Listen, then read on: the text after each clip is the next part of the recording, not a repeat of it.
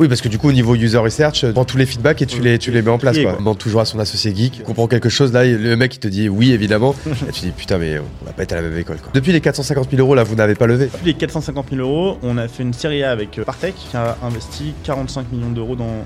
On est en phase de test de la semaine de 4 jours. Ah oui, donc en fait, officiellement, tu leur demandes de moins travailler, quoi. Officiellement, je leur demande de moins travailler en, moins en volume horaire. Ce qui paraît le plus simple à ajouter sur un site, c'est un petit snippet de JavaScript. Et nos premiers clients, c'est en utilisant cette solution. Et cette solution, elle est universelle. Mais elle a un défaut. Je m'appelle Hugo Benz, entrepreneur et CEO du startup studio La Chapelle. Avec le podcast La Chapelle Radio, on déguste les histoires croustillantes d'entrepreneurs à succès, sans sauce ni artifice. Car derrière chaque grande réussite se cache une histoire, une aventure faite d'obstacles et de triomphes. Ici, on les partage sans retenue. Vous avez faim d'inspiration C'est servi. Yes, du coup, t'es- t'étais en train de m'expliquer comment euh, t'as rencontré ton, euh, ton associé grâce à Balthazar de The Family à l'époque. Exactement, ouais, c'est ça. Euh, alors, mon associé, c'est Rémi Berda, euh, qui est le cofondateur et CTO de Wiglot, mais qui est surtout le vrai génie de notre couple entrepreneurial. euh, parce que Wiglot, euh, l'idée, le nom, euh, le premier euh, MVP et le premier user, ça vient de lui. Ok. Euh, donc, ça fait beaucoup. Ouais, ça fait beaucoup, grave. Fallait, fallait euh, que toi, tu, tu dépotes après, quoi. Euh, ouais, ouais, c'est vrai. Et on s'est rencontrés en, en 2015, septembre 2015. En fait, à ce moment-là, moi, je recherche. euh, moi, je, suis dans une- je me suis donné six mois pour euh, soit monter un projet, enfin commencer à monter un projet, ou rejoindre une boîte euh, qui est en train, en toute phase de démarrage, vraiment au tout début. Donc, soit late co-founder, co-founder ou premier salarié. Et, je suis un peu à la fin de cette période, de, je suis dans, le- dernier mois et demi, mois de cette période de, de- recherche de mon côté. Et lui, de son côté, il avait, il avait deux ans de chômage, il avait déjà passé un an à monter une première boîte qui euh, qui s'appelait Spotters, avec un ami d'enfance. Et à la fin de cette aventure qu'il avait terminée, il s'était posé la question est-ce que je remonte une boîte ou pas?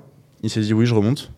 Et lui, plutôt profil euh, un G dev, du coup? Ouais, lui profil ingé, euh, ingé généraliste et, et qui a appris à dev euh, tout seul, par lui-même. Ah oui, ok, donc, euh, pas pendant autodidacte, ses quoi. études, mais plutôt, euh, alors, un- enfin, il avait un peu dev, mais, mais pas du dev web euh, dans, dans ses expériences euh, pro.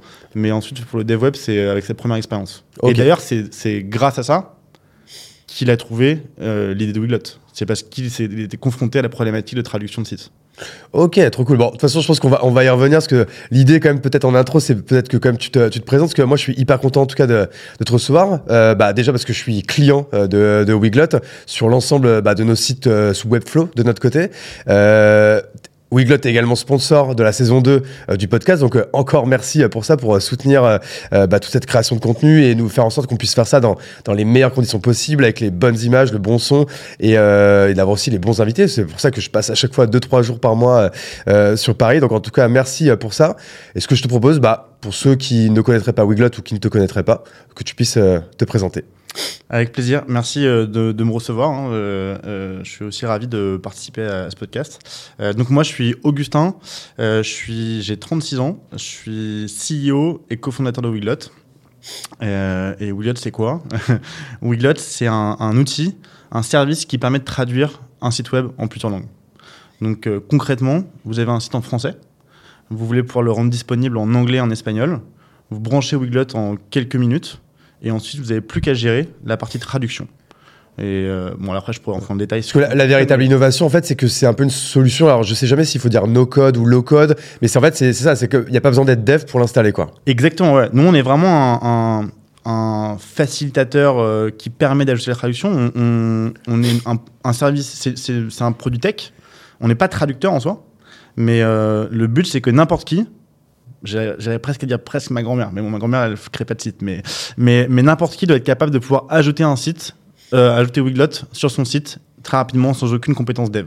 Et ça, c'est ce qu'on avait. Enfin, c'est vraiment le, la, façon dont on a euh, pensé et, et, euh, et créé Wiglot en 2015 quand on a commencé, à l'époque où no code et low code ça n'existait pas. Et, euh, et aujourd'hui, on peut vraiment dire que c'est no code parce qu'il n'y a pas besoin de savoir dev pour le faire. Et aujourd'hui, vous pouvez vous implémenter sur euh, n'importe quel CMS. hein. Alors, quand je dis CMS, euh, c'est par exemple si tu as un e-commerce, bah, tu es soit sous Shopify, soit sous WooCommerce, soit sous PrestaShop, ça c'est ton CMS. Et par exemple, sur des sites bah, non marchands, bah, les solutions, vrai que la solution la plus à la mode, nous on adore en tout cas, c'est Webflow. Mais tu as également Framer là qui arrive très fort. Tu as, quoi d'autre? Vous, vous vous mettez partout ou il y en a encore que, que vous ne faites pas? non, on se met partout. En fait, on a vraiment une solution qui est universelle. Ok. On- peu importe la tech que tu utilises. D'ailleurs, même si tu- parfois tu peux mélanger différentes couches de tech ou autres. Et nous, on a la façon dont on s'intègre avec les sites fait que euh, on, on ne regarde pas et c'est, enfin, on, on s'attache pas à la façon dont est créé le site, avec quel outil, Ok. Ce qui rend les choses très euh, simples. Ouais, l'idée, on va pas rentrer dans la, dans la technique, mais c'est qu'en fait, c'est un, c'est un plugin, c'est comment, comment ça marche. Par exemple, sur Shopify, c'est qu'on on vous trouve sur, le, sur leur marketplace, comment, euh, comment ça marche Ouais, exactement. En fait, c'est un, tu peux le voir comme, un, comme une app ou un plugin, peu importe le nom qu'on lui donne, mais c'est un, tu l'ajoutes euh, sur ton site. Donc, ça peut être une app sur Shopify, un plugin sur WordPress. euh, Il n'y a pas de nom spécifique quand tu es sur Webflow, mais, mais on pourrait dire une app tout court. Ouais. Euh, euh, et, et, et en fait, tu l'ajoutes sur ton site et ensuite, euh, une fois que c'est ajouté et intégré, tu n'as plus qu'à gérer ta partie traduction sur Wiglot. Et ça, c'est pareil pour tout le monde. Ok. Ok, très bien. Mais, c'est, mais dans l'histoire de, de la création de Wiglot, euh, au tout départ, on l'avait voulu universel et qu'on puisse l'ajouter à n'importe quel site. Et ensuite, on est passé par différents chemins pour arriver à ce résultat-là, parce que c'est pas si facile. Ouais, mais je pense que de toute façon, on va, on, on va y revenir. Il va y avoir plein de choses euh, hyper intéressantes à, à, à échanger ensemble. Donc, toi, si, euh, si, donc, si je reprends un peu la chronologie, donc vous, on vous met en relation. Euh, donc en 2015, vous êtes mis en relation par Balthazar. Là, à ce moment-là, Rémi te pitch Wiglot. Lui, il a plutôt un profil de CTO. Toi, du coup, peut-être plutôt un profil de co-founder euh, CEO. Et qu'est-ce qui se passe après, du coup, après cette première rencontre? Euh, exactement. Alors, plus que se pitcher, je pense qu'on a plutôt. Enfin, à ce moment-là, je sais pas si vraiment nous-mêmes, on est dans une démarche de pitch. On est plutôt sur partager où est-ce qu'on en est. Qu'est-ce qu'on fait? Qu'est-ce qu'on cherche? Et on prend un café tous les deux euh, à la suite d'une mise en relation par Balthazar, de The Family, exactement. Euh, on était avenue de l'Opéra euh, et on prend ce café et, on se raconte un peu, ok, qu'est-ce qu'on a fait, sur quoi est-ce qu'on travaille, qu'est-ce qu'on sont nos projets et autres. Et à ce moment-là, l'une des choses dont il me parle, c'est c'est euh, Wiglot, c'est d'avoir une solution de traduction et simple à ajouter sur un site web. Et, et la façon dont il me décrit euh, à la fois le problème, euh, euh, la- sa vision des choses et autres, ça résonne énormément euh, pour moi. Alors moi, je viens pas du tout du monde de la tech. À l'époque, euh, HTML, CSS, je sais même pas ce que c'est. Ouais, ok. Niveau zéro, quoi, comme Ouais, moi. niveau zéro.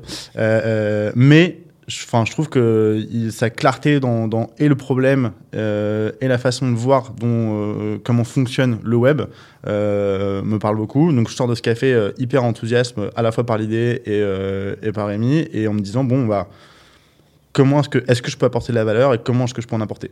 Donc je suis pas technique. Donc, Ouais. je- donc Parce que toi, c'est quoi ton background à ce moment-là? Parce que là, donc, t'as quoi? 26, 27 ans, un truc comme ça? J'ai, euh, ouais, c'est ça à peu près, exactement. Euh, moi, j'ai un background, j'ai fait une école de commerce, j'ai fait Dauphine, en- euh, plutôt de la finance dedans. Après, j'ai bossé en, en fusion-acquisition, donc euh, rien à voir avec La tech. classique. Assez classique, assez excitant aussi. hein. Franchement, j'ai passé trois ans à apprendre beaucoup de choses, c'est assez intense. Il y a pas mal de. Enfin, moi, je- j'en tire plein de bonnes choses. complet, ouais. Mais au bout de trois ans, en fait, je pense que je commençais à m'ennuyer et devenir ennuyeux. Et t'as pas envie d'être la personne ennuyeuse d'une équipe. Non. Donc à ce moment-là, euh, je me dis qu'il faut partir. Euh, donc je démissionne. Et, euh, et, en, et Donc, pas de chômage, rien, du coup. rien. En fait, je pars voyager six mois. euh, avec euh, ma copine qui est ma femme aujourd'hui. Vous allez où? Euh, on fait, alors c'est pas trop, c'est pas hyper climato. Pas grave, on a le droit de voyager. aujourd'hui, mais à l'époque, on allait, on a fait Asie du Sud-Est, Océanie et Amérique du Sud. Putain, trop cool. Vous avez fait quoi en Exactement. Amérique du Sud? Amérique du Sud, on a fait, euh, on a fait euh, Argentine, euh, du nord au sud. On a fait un tout petit bout de Chili, Colombie et Bolivie. Ok, trop bien. Parce que moi, pareil, j'ai fait 6 mois avec ma copine de l'époque, qui est aujourd'hui ma femme. Et nous, par contre, on avait fait 6 mois, mais que Amérique latine. Donc, Ok. à chaque fois, on restait euh, Ouais. un mois dans les pays. euh, ouais, on n'est pas resté aussi longtemps dans les pays, nous. Enfin, sauf quelques-uns, mais sinon, on a, on a, on a plutôt été assez. euh, on a pas mal à bouger. Non, bah c'est en vrai, franchement, c'est cool que tu aies pu faire ça euh, parce que maintenant ça va être euh, difficile. Après, je sais même pas si sais pas si aujourd'hui tu as des enfants ou quoi. C'est vrai que du coup, c'est des choses qui peuvent être faites, mais c'est moins évident quoi de le faire. Ah ouais, non, j'ai trois enfants aujourd'hui, euh, ça, ça marche, ça marche moins bien. Enfin, pas tout de suite en tout cas. Ouais, c'est bah, et du coup puis qui dit pas tout de suite, ça veut dire c'est pas on n'a pas la même énergie euh, Ouais. à 27 ans que à, à 55 ans quoi. Exactement. Donc ok bon, très Donc bref, cool. je suis là, Tu j'ai fais la chance, voyage et la chance de bien gagner ma vie pendant mes trois premières années chez, dans, dans- chez Lazare quand j'étais en fusion acquisition. Donc euh, je, démissionne parce que je veux pas rentrer dans une procédure compliquée de, de, euh, de rupture conventionnelle. Je me sentais assez mal à l'aise de dire que quand c'est pour voyager 5 mois et demi, 6 mois, j'étais pas très bien. Et c'est tout à ton honneur Ouais, après coup, je pense que c'était une connerie, mais qui m'a beaucoup aidé. parce par que moi j'avoue que je l'avais pris à l'époque. C'était en Ah, mais- 2012 du coup tu vois il y a prescription, c'était il y a 13 ans. Je juge personne qui le Ah, fait 12 d'ailleurs non plus. Hein. Ça veut pas dire que c'était la bonne chose à faire, mais en tout cas, ça m'a servi pour la suite et je pourrais en parler. Et on voyage et en rentrant, on se donne six mois. Enfin, moi, je me donne six mois en disant bah, c'est maintenant que tu as une fenêtre d'opportunité pour créer, commencer, créer une boîte. Où... Ça va être toujours un peu taraudé, soit créer une boîte, soit rejoindre un projet très tôt. Ok. Donc là, on est mis Ouais, en- toi, être, par exemple, un- comme tu le disais, enfin, je crois que tu me le disais en off avant qu'on euh, avant qu'on euh, qu'on recorde. Toi, pareil, arriver dans un projet, être euh, first employee, c'était euh, c'était quelque chose qui était possible pour toi, quoi. Ouais, ouais. Moi, je, je m'étais pas mis trop de barrières. Je me dis, à- moi, mon, la, ce que je voulais vraiment faire, c'était monter une boîte.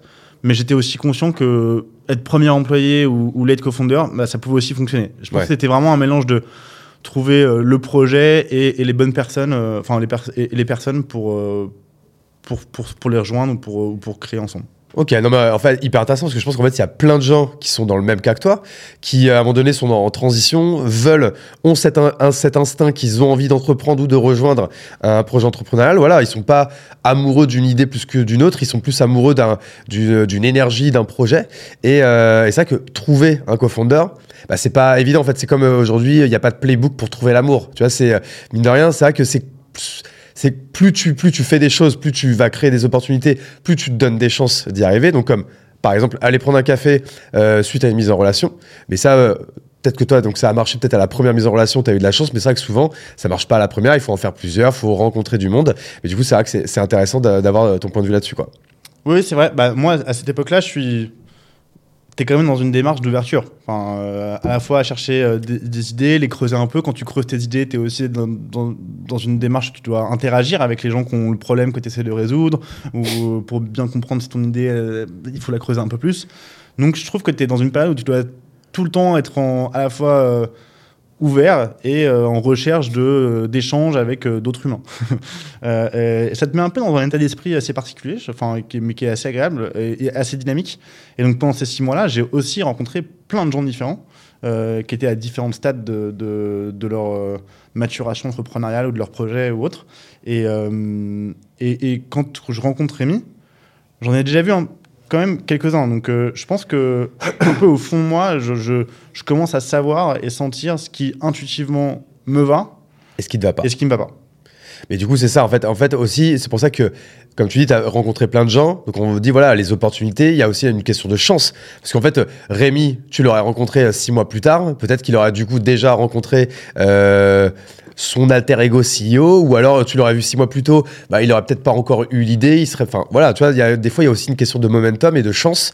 Euh, mais d'ailleurs, c'est même la même chose dans le business. hein. Des fois, il y a des, des super idées, des super exécutions qui vont pas marcher parce que le time to market est pas bon et que si tu l'avais fait deux ans plus tard, tu aurais peut-être fait le nouveau Airbnb. Enfin, tu vois, il y, a- il y a plein de choses comme ça qui, euh, qui peuvent exister. Ah, je suis entièrement d'accord. hein. C'est, Donc- c'est la chance, c'est le timing. euh, Exactement. ça, euh, on, on en a bénéficié à la fois probablement sur cette rencontre, en tout cas pour ma part, et, et- et même ensuite dans, le, dans l'histoire de Wiglet. Hein, c'est, il se- enfin, il y a T'es en train de part- spoiler l'histoire là, du coup. T'es en train de spoiler que Wiglot, ça, ça marche bien, quoi. Donc, du coup, là, je pense à un moment donné, est-ce que tu te souviens le moment où, globalement, en fait, vous vous tapez dans la main sans se dire, vas-y, c'est bon, on monte une boîte, 50-50, on fait une SS, on dépose des statuts ou quoi Non, à quel moment vous vous tapez dans la main en disant, vas-y, commençons à travailler ensemble et voyons si ça fonctionne L'idée, plus nous, notre, notre association, quoi. Euh, je voudrais pas. Je, je pense peut-être ma mémoire me trahit un peu, mais euh, je crois que assez rapidement après ce café-là, moi, je reviens vers lui en disant bon bah moi ça me plaît, ça m'enthousiasme vraiment beaucoup euh, la façon dont tu m'as décrit le problème et, et, et les solutions, enfin et la vision de que tu as. Peut-être je peux revenir deux secondes sur le problème parce que je pense que c'est intéressant aussi de comprendre. Ouais, vas-y. euh, je pense à elle à comprendre ce que c'est que Peut-être que ouais, peut-être un peu plus Ah. le micro devant, ouais. ouais ça, ça aide à comprendre ce que c'est que Wheelock. Plus bas, je pense, excuse-moi. C'est mieux comme ça Voilà, ouais, c'est mieux. Ok. ouais, je pense que ce sera nickel. Ok. Vas-y, excuse-moi. Euh, non, ça aide à comprendre, vraiment bien comprendre ce qu'on fait. Euh, en fait, dans cette première boîte que Rémi a, a créée avec euh, son associé Alexis, il, il était en même temps en train de découvrir un peu le dev web et à chaque fois qu'il avait un, un défi technique sur l'application web, il y avait toujours un peu une solution magique. Par exemple, si tu, à l'époque, si tu voulais ajouter euh, du paiement sur un, sur un site, comment tu fais? Tu vas te connecter à ta banque, euh, tu crées euh, un pont entre les deux, comment tu gères la sécurité des cartes et Il n'y a pas encore Stripe? Si, en fait, il a Ouais. trouvé Stripe. Oui, voilà. et C'était un peu, c'était réglé quoi. Stripe, ça fait que ça, ça le fait hyper bien. Enfin, c'est, assez, c'est assez magique. Pareil, tu veux faire des recherches. Comment tu fais pour une, une recherche performante? Est-ce qu'il y a des solutions dans, SQL pour le faire? Euh, Quand tu fais des fautes d'orthographe ou autre? Bah non, à l'époque, ils trouvent Algolia. Algolia, ils font ça, ils font que ça, ils le font super bien. Et donc à chaque fois qu'il y avait un peu un défi technique sur un sujet particulier de fonctionnalité, il y a toujours un peu une réponse où il y avait un produit qui faisait que ça et qui le faisait hyper bien. Et quand il a voulu traduire son site, à l'époque, bah, il n'a pas trouvé l'équivalent. Et ça a été très pénible d'un point de vue technique. En fait, toute la partie technique pour préparer le site, euh, pour qu'il soit euh, traduisible, euh, pour bien montrer les URL euh, au moteur de recherche, pour le bouton de langue, pour etc. Et ben ça, en fait, ça lui a pris beaucoup de temps, beaucoup plus que la partie de traduction en soi. Et, c'est vraiment la source de, de, de, sa douleur et de sa peine qu'il a voulu résoudre avec Wiglot. Ok, ouais, donc c'est vrai que le, problème, en fait, il paraît euh, évident. Et c'est que moi, quand on m'a pitché euh, Wiglot la première fois, tu sais, j'ai dit, bah, faudrait qu'on mette le site euh, en anglais. Tu sais, au début, moi, je commence à dire, bah, tu, mets, tu prends tous les textes, tu les mets dans. euh, à l'époque, c'était il y a un an, tu vois, tu les mets dans, dans ChatGPT. tu sais, qu'on commençait à jouer avec, ça va tout traduire, puis après, tu fais les trucs. Et là, il y a quelqu'un, un, je sais plus qui c'est d'ailleurs. Clara de Flow the Sun, je sais pas si tu, la, connais ou quoi, c'est l'une de vos clientes en tout cas. Elle fait notamment des sites euh, sous Webflow. Elle me dit mais non mais appelle Wiglot et euh, tu verras ils te mettent juste un plugin et en fait en trois clics euh, tu peux même ton site en japonais si ça te fait kiffer, tu le mets dans toutes les langues. C'est comme ça en effet qu'on a qu'on a découvert Wiglot. C'est ça que maintenant que tu le dis, c'est en fait ça paraît évident et de base le pain en fait il était quand même assez énorme parce qu'on on aurait été obligé. En plus nous à l'arrière maintenant il y a ChatGPT, mais à l'époque fallait passer par des traducteurs. Donc t'imagines que les gens qui veulent le faire en espagnol, en anglais, en allemand, enfin tu vois, t'imagines même pas le bordel quoi. Ouais, non, mais c'est, bah, ravi que tu l'utilises et que ça te plaise. Euh, mais ouais, non, vraiment, ça vient de, de ça, d'une expérience personnelle et d'un, d'une incompréhension de sa part pourquoi ça n'existe pas en fait. Et donc à ce moment-là, comment, euh, comment en fait vous démarrez et comment vous dites vas-y, créons un POC et euh, Alors moi, je, testons le marché. moi, je fais rien à ce moment-là. C'est Ouais. lui qui a l'idée, c'est lui qui a, qui a, qui a l'idée et qui, et qui se dit bon bah vas-y, je vais creuser cette idée, et je vais essayer de trouver un user très vite et voir s'il y a des gens qui sont prêts à l'utiliser et qu'est-ce qu'ils en pensent. C'était qui du coup ce premier user? Euh, je crois qu'on l'avait trouvé sur, enfin, il l'avait trouvé sur euh, le groupe French Startupper. euh, Ah, le, groupe French Startupper sur Facebook Sur à l'époque ouais. Ah, je Et me rappelle, euh. C'était un étudiant d'HEC qui avait un, un site euh, euh, d'app, je crois, euh, il me semble, si je dis pas de bêtises.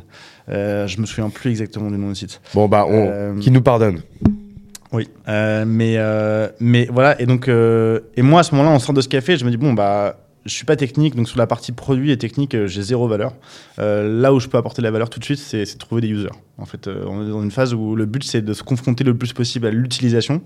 Et donc, je dis, ok, bon, bah, j'essaie de voir dans tous les gens que je connais, quels sont ceux sites. Euh, je les contacte tous. J'essaie tous. Je dis, ok, bah, en fait, il faut le plus vite possible, j'arrive avec des utilisateurs qui testent le produit et qui me font des retours.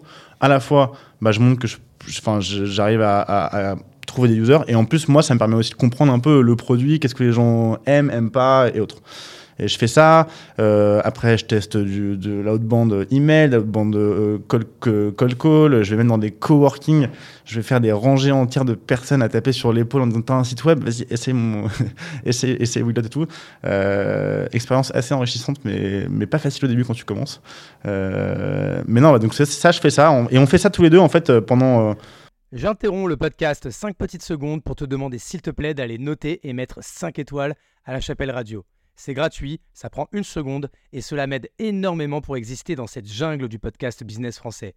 Merci beaucoup et bonne écoute.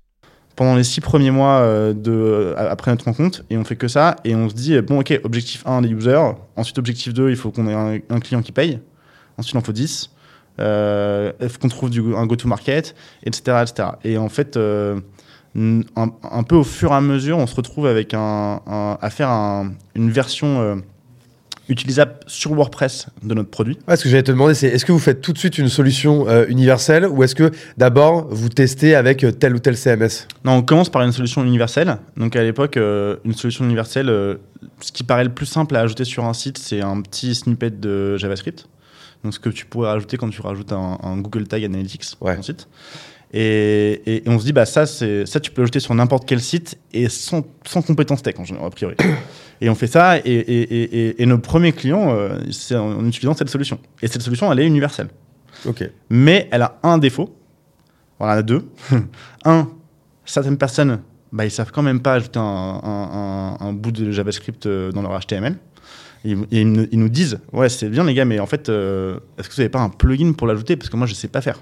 Moi, tu vois, j'aurais été ce genre de client, moi. Ouais, bah moi C'est- aussi, c'est sûr. Franchement, moi, je veux un truc où euh, je, veux, je veux rien faire, en fait. Je veux appuyer sur installer, utiliser, quoi. C'est c'est tout, quoi.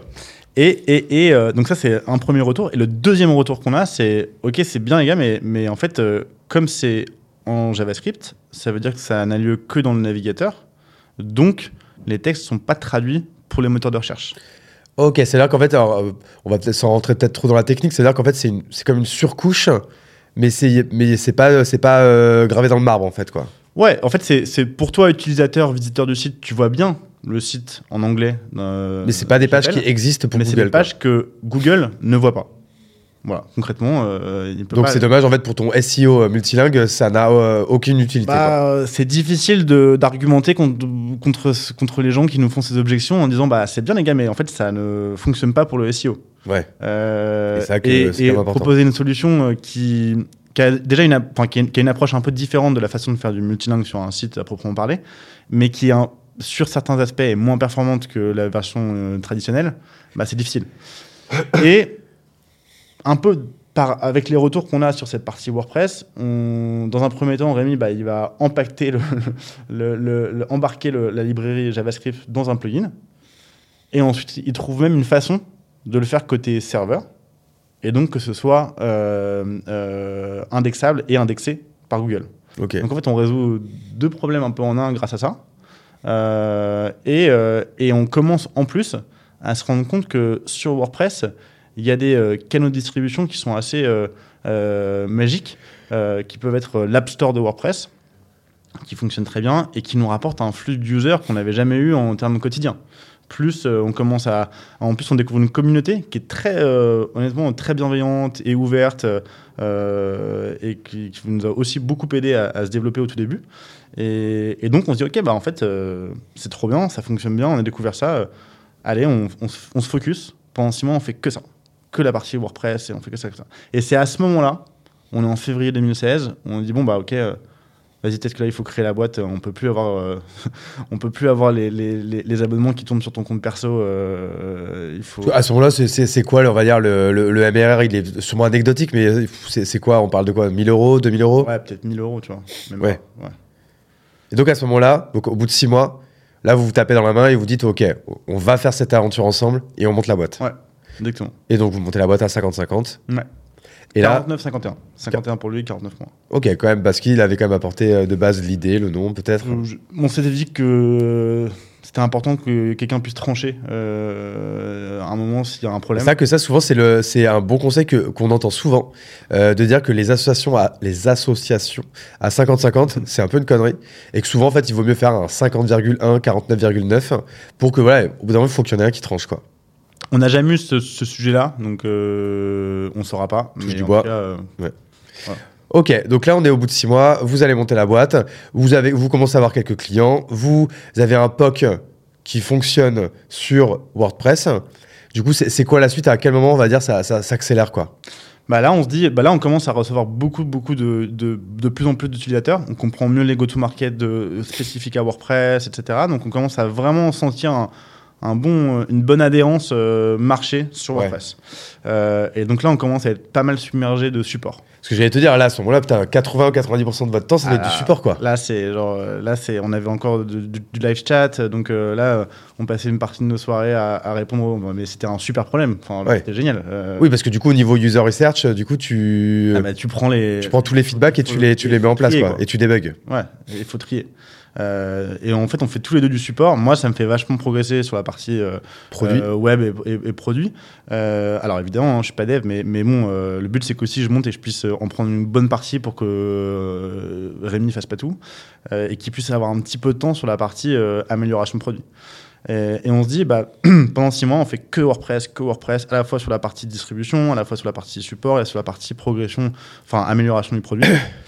Euh, Oui, parce qu'à l'époque, WordPress, c'est quand même euh, hyper répandu. Ouais. En- Webflow, je sais même pas si ça existait déjà en bah, 2016. Pas, pas, pas comme aujourd'hui. Non. Pas en, en France, c'est pas encore, on n'en parle pas trop encore. non. hein. non, non, on n'en parle pas trop. Et, et ouais, même, même Shopify, ça commence tout juste. Ah, c'est ouf. C'est, alors, euh, moi, on a l'impression que Shopify a toujours été là et en fait, euh, Non, nous, et nous, à ce moment-là, en Ouais. revanche, on se dit, c'est PrestaShop en fait les number one à Ouais. ce moment-là. et nous, on se dit, à ce moment-là, OK, il faut faire un. Il faut, il faut dupliquer. Comme dans notre tête, on s'était dit, il faut. Donc, on se dit, OK, bah, où est-ce qu'on peut dupliquer On se dit, bah, ce qui fonctionne bien, c'est un univers un peu CMS, dans lequel il y a un- potentiellement un App Store, parce que ça a beaucoup de valeur en termes de distribution. Et, idéalement, avec une population de- de- d'utilisateurs qui sont prêts à payer. Donc, si on peut éviter l'open source, pour tester et pour voir comment ça fonctionne, on, est- on- on- on va essayer d'éviter. Donc du coup, après WordPress, vous, vous allez sur Shopify du coup? Exactement. Ouais. On va sur Shopify, et là, il n'y a pas beaucoup d'acteurs à l'époque euh, en, France et en Europe. Euh, mais il y a quelques personnes de la communauté euh, Shopify française, pareil, hyper sympa, bienveillant, bras ouverts, Maestro ou Moco pour les citer. Non, et, franchement, ça, ça marche pas facile de faire une intégration sur Shopify parce que c'est techniquement plus complexe que WordPress, mais on arrive quand même à, euh, à avoir une app et, euh, et, euh, et à voir un peu comment ça se passait. Et pareil, à, à- à connaître aussi euh, une bonne adhérence produit, cette partie-là. Donc euh, là, on est été 2016 et, euh, et ensuite, on a un premier stagiaire qui nous rejoint en septembre. Parce Ouais, que ça fait bientôt un an là que Ouais. vous vous êtes rencontrés grosso modo? ça fait un an. Ça fait un an, ouais. Exactement. Et on se dit, bon, bah, il faut quand même un stagiaire parce que, en fait, là, on n'a pas de temps pour faire autre chose que du support. Ouais. Et il y a un stagiaire qui nous rejoint, premier. Et on se dit aussi en même temps, bon, en fait, on a un truc pas mal tous les deux, c'est qu'on est très alignés en termes d'étapes de vie. Tu vois, Euh, on a à peu près le même âge, euh, on n'a pas encore d'enfants, mais on est tous les deux avec euh, nos femmes, ou ceux qui ont nos femmes. Euh, euh, euh, on est, euh, et on est tous les deux alignés aussi. euh, lui, il a son chômage qui arrêté au bout de deux ans. Moi, euh, je vivais sur mes économies de la donc je m'étais mis une limite. Oui. Alors, euh, Il y a un target dessous. Et à un moment donné, il va falloir se payer quoi. Ouais, et, et on était alignés là-dessus aussi. Donc, ce qui était, je pense qu'il était assez sain dans notre euh, association aussi. Ça veut dire qu'on était, enfin, euh, on avait les mêmes objectifs euh, à la fois perso et pro, quoi. Ah mais ça paraît, eh, ça paraît, ça paraît hyper obvious ce que tu dis, mais en fait non, c'est pas si évident. Et c'est un sujet qui doit tout de suite être mis sur la table quand on s'associe en fait. Le sujet de l'argent, de la rémunération, de, de qui fait quoi, de qui est responsable de quoi. Enfin tout ça, c'est toutes ces choses qu'il faut mettre sur la table dès le départ et qu'il faut euh, alimenter par euh, des discussions euh, hebdomadaires minimum. Ouais, ouais, t'as raison. Je pense, qu'est-ce que tu veux, enfin, un peu valeur aussi que t'as. Je pense qu'on a, jamais vraiment, on a jamais vraiment discuté formellement, mais on, savait que ça matchait bien et que ça fonctionnait bien. Mais effectivement, on n'a pas eu l'approche très rationnelle et cartésienne de détailler quelles étaient nos valeurs, est-ce que ça match, euh, quels sont nos objectifs dans la vie, comment est-ce qu'on veut se rémunérer et autres. Mais je pense que tout au long, on a senti que c'était, a priori, on était dans le, à- on, partageait les mêmes choses. Ok. Donc là, on est à l'été 2016. Prenez un stagiaire pour commencer voilà, à, à peut-être accélérer. Vous savez que de toute façon, là, maintenant, il y a, il y a quelques deadlines qui commencent à, qui commencent à pointer leur nez. Euh, je sais pas, est-ce que c'est peut-être un moment pareil, où vous levez peut-être un peu d'argent là pour accélérer? Là, on se dit, ce serait quand même pas mal de lever un petit peu d'argent pour se mettre à l'abri, euh, en tout cas, euh, au moins euh, un certain temps, pour continuer de développer et d'embaucher les premières personnes. Ouais. Et donc, on fait un premier, une première session de un mois, un mois et demi, à essayer de faire un peu le tour de soit business angel, soit euh, fond de seed. Et, et en fait, on prend beaucoup de noms et pas mal de portes. Et, et donc, à un moment, on dit bon, bah, vas-y, stop. Là, euh, en fait, le seul truc sur lequel il faut qu'on se focus, c'est euh, arriver à se payer en novembre. quoi. Genre, euh, ah, mais c'est bien. Donc, du coup, en fait, ne comptons pas tout de suite sur la- la- Ah, l'argent ah, des autres. ouais. Allons le chercher. Ah ouais, là c'était vraiment la seule chose que- que- qui comptait. quoi. Et, et on arrive à se payer en novembre. Donc ça c'est quand même, on est très content. Et, et, et bon, c'était des petits montants, mais c'était, enfin, c'était indispensable pour nous. et ensuite, et ensuite, à ce moment-là, un peu en même temps, il y a un fonds, deux fonds, euh, un club de business angel qui reviennent vers nous, euh, qui ne nous avaient pas répondu parce que pas le timing et autres, et qui se disent intéressés. Et on se retrouve à faire une première levée de fonds au début 2017 avec l'un d'eux, qui est euh, qui est euh, euh, Side Capital, euh, avec Renaud Guilherme, et, euh, qui investissent. euh, Ah oui, qui est, quand même assez connu sur la place, quoi. Euh, ouais, alors nous, on se rend pas compte de qui est connu encore, euh, peut-être sur, sur la place, mais en tout cas, qui, est- qui, est- qui correspond bien à- en termes de. On aime bien son, ses valeurs, sa façon d'être, et en termes de valeur, de toute façon, c'est à peu près équivalent les deux. Euh, ceci, ceci dit, c'était plutôt les moins 10 ans, mais Ouais. on avait un meilleur fit. Là, vous levez combien à ce moment-là? Euh, on avait 450 000 euros. Ok, donc quand même assez, on va dire, confortable pour avoir quelques mois de, de, de, de, de vi- de visibilité, quoi. Ouais, après, on n'est on est, on est pas trop dépensier, donc euh, euh, on a gardé cet état d'esprit à l'époque. Hyper toujours- frugal, ouais. Ouais. Et, et, et en fait, on embauche un peu les premières personnes de l'équipe, là, euh, mais au fur et à mesure, quoi. On s'est pas dit, ok, cool, maintenant il faut qu'on mette 10 personnes dans la team. Ouais, ouais, ok. Non, on s'est dit, on va essayer de trouver les premières personnes, une personne pour la partie dev, une personne pour la partie support pour nous aider. Et voilà, c'est fait un peu au fur et à mesure. euh, et ça nous a permis de pouvoir embaucher sereinement les premières personnes de l'équipe. Ok, donc là, on rentre vraiment dans la véritable deuxième étape de, la vie de Wiglot, si, euh, si on peut parler comme ça. Euh, à quel moment, là, tu te dis, c'est bon, on a notre PMF, donc notre Product Market Fit, on a rencontré notre marché, on, on- sait qu'on est dans la bonne direction, on a une taille critique, euh, euh, raisonnable, euh, on passe à une autre étape, quoi. À quel moment ça, vous avez ça Est-ce que ça met encore longtemps à arriver ou est-ce que ça, est-ce que ça s'accélère à ce moment-là? Non, je pense qu'en fait, ça, on. Alors, moi, j'avais pas d'expérience entrepreneur- entrepreneuriale avant, donc c'est difficile d'avoir un regard critique là-dessus, pour moi. Euh, parce que ça, veut dire quoi un PMF à l'époque? Je, je me rends pas compte si ce qu'on fait, c'est beaucoup plus que la norme ou moins ou autre. Lui, qui a déjà une première expérience, euh, euh, s'en rend beaucoup plus compte. Et je pense qu'en fait, à partir du. Déjà en, en 2016, quand on a au début 2016, quand on a un, flux d'utilisateurs et on commence à avoir un flux de clients qui vient, on, a un PMF. En fait, y a un truc. Oui, parce qu'en fait, là, quand vous faites cette première petite levée, vous avez combien de clients à ce moment-là? Waouh, c'est dur ce que tu, ce que tu me demandes à l'époque. Non, mais euh, Ah, non, fourchette, c'est quoi Vous êtes plus près des je vais 10 te dire, clients ou des te 100 dire. clients ou des On 1000 veut dire, clients on, fait à peu près 15 000 euros de MR à l'époque. Ok, donc ce qui est quand même déjà hyper, euh, hyper raisonnable pour un SaaS, quoi, tu vois. Ouais, on fait 15 000 euros de MRR et, euh, et comme on est plutôt sur une typologie de panier relativement bas, nous on est, on est une approche, il n'y a pas de sales, tu vois. Oui, en fait, donc là, le, le PMF, à ce moment-là, tu l'as, quoi. Ouais, ouais, on l'a. Ok, donc euh, là maintenant, on va arriver donc dans une autre étape. Vous avez de l'argent. Je suppose que même si vous, vous restez, euh, euh, j'allais dire frugal, fr- euh, au, pluriel, on dit frugal ou frugo? Non, frugal, je, sais pense. pas, donc j'ai évité d'utiliser le mot pour pas. Ouais.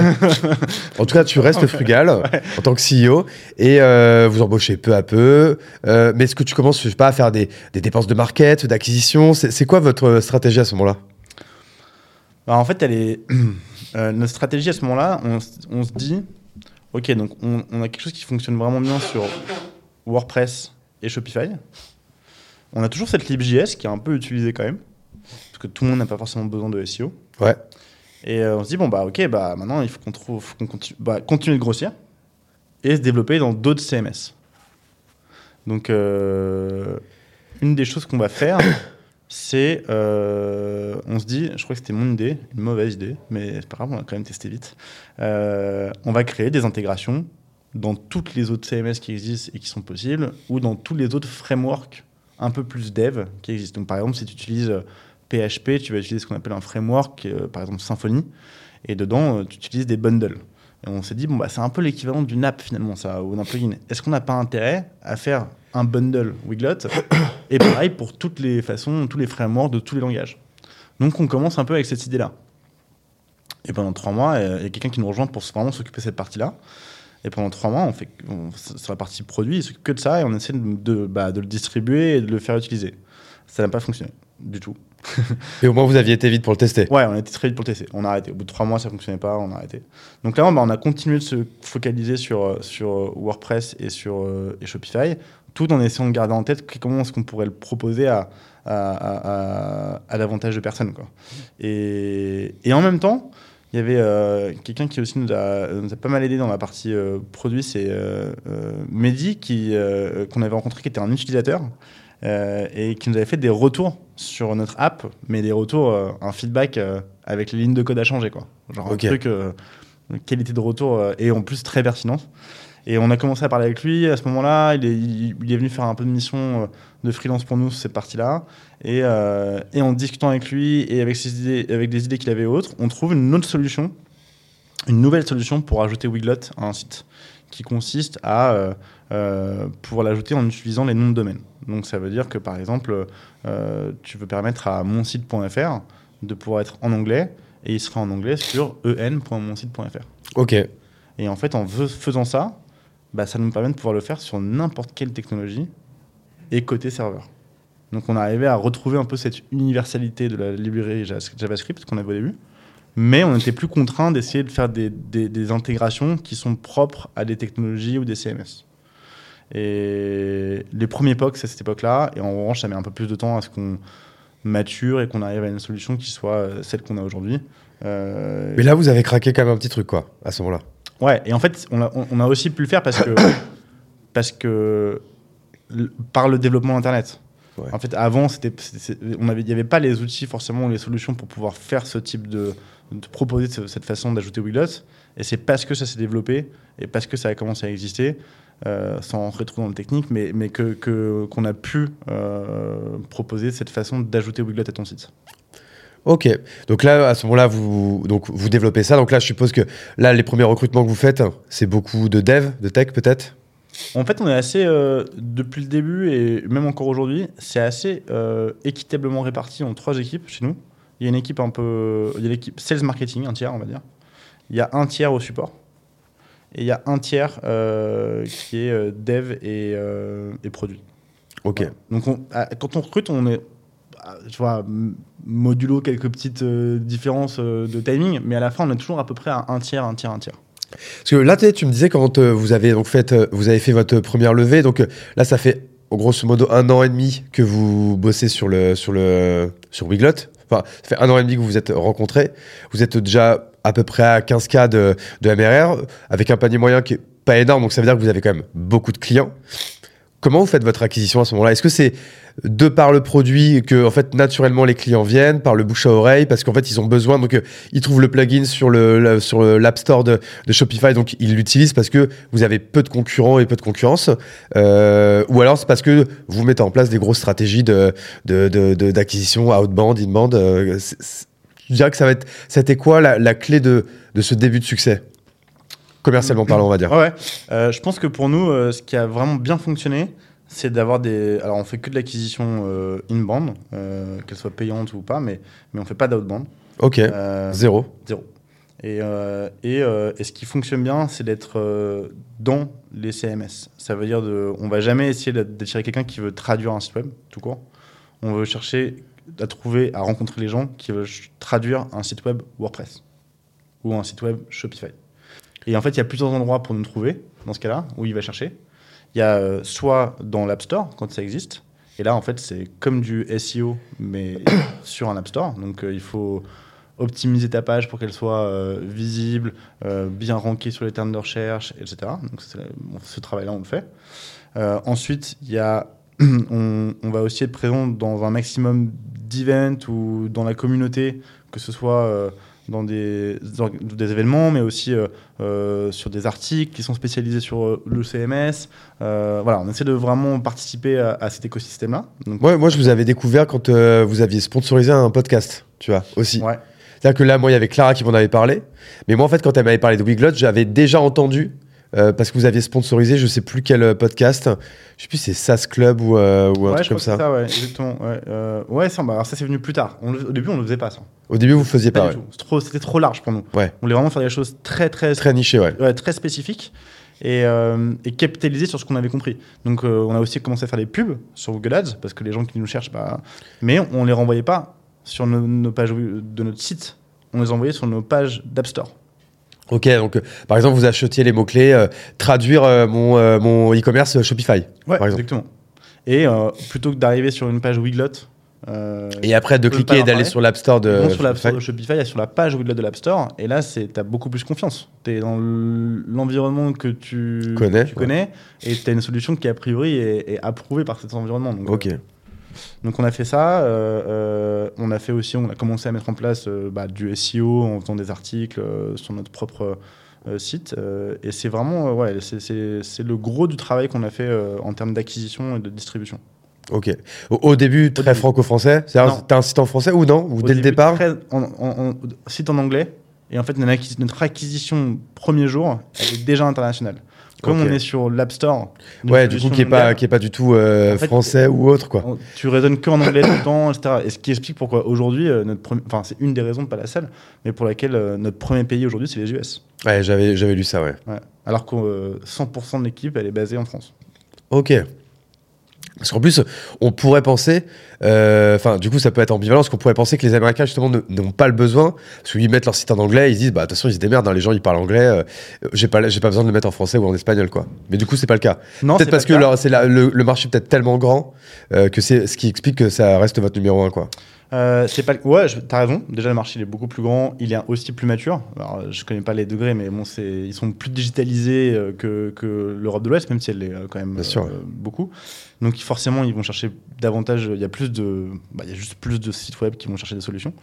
Et, et aussi parce qu'en fait l'accessibilité langue chez eux c'est très important. L'accessibilité tout court. Donc faut pas voir la traduction que comme un outil euh, de, euh, qui te permet de- de- d'augmenter euh, euh, ton trafic ou tes ventes. C'est évidemment une des raisons pour lesquelles tu vas acheter la traduction. Mais c'est aussi un outil qui te permet d'être accessible. Et les sujets d'accessibilité aux États-Unis, c'est assez important. Donc, que dans un État particulier, par- parfois des lois ou des obligations qui demandent à certains sites de pouvoir être accessibles dans les différentes langues qui sont parlées dans le. Ouais, par exemple, tu vas dans des, États comme la Californie ou la Floride où il y a une grosse communauté hispanique, je suppose, oui, que c'est un peu obligatoire. Ouais, exactement. Ok, ok, bah ça hyper intéressant là-dessus. Donc j'ai bien, compris votre, euh, au début, donc votre acquisition, elle est quand même très, euh, elle paraît presque très organique en fait, du coup. Bah, euh, oui, après on paye quand même hein, pour la partie AdWords. alors je sais pas si tu rentres ça dans Non, l'organisation. non, justement, à part, à part l'ADS en fait, mais sinon le reste, c'est que les, les gens ils vous trouvent sur les, sur les stores en fait. Ouais, ça, plus on essaie de. Alors c'est pas de l'organique, mais. Enfin, c'est un peu l'organique, mais on essaie vraiment de. Quand on peut, de pouvoir avoir des articles dans les médias spécialisés euh, des CMS dans lesquels on, est, on existe. Donc euh, parfois ça peut aussi demander de sponsoriser euh, un Bien article. sûr, ouais. Et, on est OK pour le faire. C'est du temps passé pour écrire l'article et autres, euh, c'est normal. Ok, donc à ce moment-là, euh, tu vois, parce que on va, euh, l'idée c'est que je vais vais pas te triturer sur sur sur les deux mois en mois comment comment ça évolue. On va essayer de, séparer ça un peu en, en, grands milestones et en grandes étapes. On revient, on était donc en, on était en 2016, donc vous faites votre levée, vous commencez à recruter peu à peu, vous comment, vous continuez votre croissance, toujours croissance hyper rentable. C'est quoi le, c'est quoi le, le milestone d'après, on va dire? Le milestone d'après, je pense que c'est un milestone peut-être produit, le moment où c'est bon, vous, vous pouvez vous mettre, euh, vous mettre partout et euh, vous mettre sur euh, tout CMS de manière universelle, quoi. Exactement, c'est exactement ça. C'est euh, l'arrivée d'une solution universelle qui soit aussi performante que les alternatives traditionnelles pour traduire un site et qui nous permet de, de, bah, nous ouvrir tout le marché du site web. Euh, qu'on avait un peu déjà avec la LibJS, mais c'était pas aussi fort qu'avec cette nouvelle façon d'intégrer Wiglot. Et donc c'est produit, c'est comment est-ce qu'on passe de POC, idée à euh, le proposer dans le produit, comment est-ce qu'on arrive à faciliter, euh, comment est-ce qu'on on rend le- cette, cette façon d'ajouter Wiglot facile et simple pour l'utilisateur, parce que c'est pas simple quand même au départ. Enfin, tu vois, si je te parle, moi, si on m'avait parlé de DNS, tu changes tes, DN tes entrées DNS avec tes noms de domaine, Ouais, j'ai pas. bah, Désolé. t'es pas serein, quoi. Genre, tu sais pas comment tu vas le faire ou autre. hein, donc C'est là qu'on on demande toujours à son associé geek. euh, tu comprends quelque chose là, le mec il te dit oui évidemment. et tu dis putain mais on n'a pas été à la même école quoi. Donc ça, c'est vraiment la, ouais, c'est le, le nouveau milestone, c'est ça, exactement, c'est ça, euh, tout en continuant à, à- faire ce qu'on fait euh, et de le faire très bien, parce que l'autre milestone, c'est qu'on a quand même une équipe qui commence un peu à grossir, on n'est plus la même taille d'équipe, Euh, alors on reste très on a plutôt une culture de petite équipe très impliquée euh, et on est, euh, on n'embauche pas beaucoup. Enfin, je, je, je un peu rien dire, mais on. Bah, si, c'est vrai qu'on peut le dire. Aujourd'hui, vu votre taille, vous êtes même pas 50. Ouais. Alors que vous faites combien déjà de 25 CA millions euh, Voilà. Donc c'est quand même, c'est quand même pas mal, quoi. Et- Bah, petite équipe versus Ouais. le, le chiffre d'affaires et la rentabilité de la boîte, quoi. Voilà, exactement. Et, et- et donc ça, euh, on comment on arrive à maintenir euh, l'efficacité, l'excellence opérationnelle, euh, tout en grandissant un peu en taille d'équipe, que ce soit côté dev, côté support. Euh, nous, le support, c'est un truc qui est hyper important pour nous, et en plus, c'est volumineux. Enfin, tu vois, aujourd'hui, euh, Wiglot, c'est euh, 400, tickets par, 400 euh, demandes par jour. Donc, comment tu fais pour maintenir un niveau de support qui soit le plus haut possible avec ces volumes-là? C'était un vrai défi. C'est un vrai défi. Ils le font très, ils sont vraiment très très forts euh, pour ça. Euh, donc ça, c'est aussi l'autre milestone qui commence. Mais c'est aussi un peu notre rôle et le mien qui, qui change un peu à ce moment-là. Juste au, passage, vous utilisez quel techno pour le support? Help Scout, Ok, je, je connaissais pas. c'est du ticketing comme Zendesk par exemple. Ouais, ce que j'allais dire, c'est vrai que tout le monde connaît Zendesk, mais alors, comment ça s'appelle ce que tu as utilisé, toi? Euh, Help Scout. Ok. Bon, ah, bon, ah, ça va. Et donc, à ce moment-là, euh, on a dit, il y a le milestone produit. Ouais. Donc, et là, est-ce que, est que tu. Comment, comment après tu peux, euh, tu, peux, euh, tu peux nous expliquer la croissance qui va être la vôtre? Est-ce que tu penses que c'est parce que du coup vous avez débloqué euh, ce produit qui devient universel et qui devient du coup hyper facile à utiliser, hyper facile à installer, que du coup d'un coup il y a une croissance euh, phénoménale? Ou pareil là vous, euh, vous tentez aussi d'autres canaux d'acquisition et euh, ou c'est un petit peu de tout en fait hein, grosso modo? Ouais, il a pas de. j'a- J'adorais partager euh, une formule magique euh, qui marcherait pour euh, tout le monde, mais c'est pas trop le cas. Euh, c'est un peu de tout. Euh, Il y a le produit, donc maintenant on s'ouvre de nouveaux marchés. Donc euh, comment est-ce qu'on peut dupliquer la stratégie qu'on a sur euh, qui fonctionne sur euh, deux CMS sur les autres? Donc en fait, on se dit on a une façon universelle d'ajouter Wiglot, mais on veut réappliquer les mêmes euh, formules qui fonctionnent sur euh, les d'autres CMS. Donc trouver les CMS dans lesquels on peut faire ça, qu'il y a une communauté, commencer à comprendre comment elles fonctionnent, parce qu'il y a quand même un peu des spécificités à chaque fois et autres. Donc il y a, il y a vraiment cette partie-là, et Ouais. c'est comme ça qu'on va commencer à arriver aussi sur Webflow à un moment. Euh, on a aussi fait un product hunt, je crois, à l'époque, euh, parce que justement, maintenant, on pouvait s'adresser à une grosse base. euh, Vous arrivez premier? On arrive premier, ouais. Ah, pas mal. Euh, très bien préparé de la part de. Genre en mode premier de la journée, premier de la semaine vous avez... Premier de la journée et euh, on fait top 3, je crois, de- ou top 5 de la semaine. Ouais. Cool. Ouais, c'est vrai que c'est- des petits sympa. milestones sympas, tu vois, à fêter en équipe et tout. euh, c'est un peu cool. Vanity Metrics, tu- on, on se méfie toujours un peu, mais en fait, non, ça nous a quand même un peu rapporté des positions et autres. Et, et- Ça rapporte beaucoup d'users, Product Hunt. Pas toujours, euh, pas toujours des- Il y a un peu de tout, mais en tout cas, c'est c'est- c'est c'est que du bon quand même. Ouais, sympa. Et en- non, c'était une super exécution de la, la team marketing euh, qui a vraiment bien préparé ça et qui l'a très bien réussi. C'était non, c'était top. Et hum, ouais, ça, a clairement participé ensuite à découvrir quels étaient les types d'utilisateurs qui pouvaient être susceptibles d'être intéressés par notre solution un peu universelle et quels CMS on allait un peu euh, davantage explorer. Quoi. Et donc, à ce, à ce moment-là, vous, vous êtes euh, chez tout le monde. À quel moment euh, Parce qu'en fait, moi, j'ai l'impression que vous êtes une référence sur les sites Webflow. Est-ce que je dis une connerie ou est-ce que quand même Webflow, c'est quelque chose d'important pour vous Ah, c'est aujourd'hui quelque chose d'important pour nous. On est, on, on- et on est une référence sur le, sur le site Webflow. Euh, alors, on a. Parce qu'on a beaucoup bossé dessus. En fait, Ouais. on a dit, OK, en fait, Webflow, ça fonctionne très bien. On a des users. Il y a un côté très communautaire en plus des users. Webflow. Hop, donc, on a, on, a, on a fait un plan sur comment est-ce qu'on fait pour, pour, pour que les gens nous associent et qu'on soit vu comme euh, la solution de référence sur Webflow. Et ils nous ont aussi aidés. Hein, C'était collaboratif. C'est pas. euh, Il y a aussi. Un, mais, mais- Ça, vous avez échangé avec les équipes. euh, ils sont à quoi Ils sont à San Francisco Au début, on commence tout seul. Et, euh, et à un moment où on est un peu visible, on, on, on essa- on essaye d'échanger un peu avec eux, mais c'est, en fait, ils étaient pas hostiles, en tout cas. Ouais, ok. Oui, parce qu'en fait, les gens, en fait, les, c'est, est-ce que ces gens-là, ils vous voient d'un bon oeil? Ou est-ce qu'en fait, ils se disent, ouais, ils, ils rentrent quand même un peu dans mon code, ils font un peu. Alors nous, on rentre pas dans le code, donc on vient pas. un- enfin, pardon, ils rentrent un peu dans mon système, quoi. Ouais, dans, dans son système, oui. Après, ils nous voyaient, je pense, d'un bon oeil parce que c'était un. C'était, c'était quand même une fonctionnalité qu'ils n'avaient pas. Et donc, ils étaient contents de pouvoir dire qu'ils sont capables de proposer une solution. Ouais.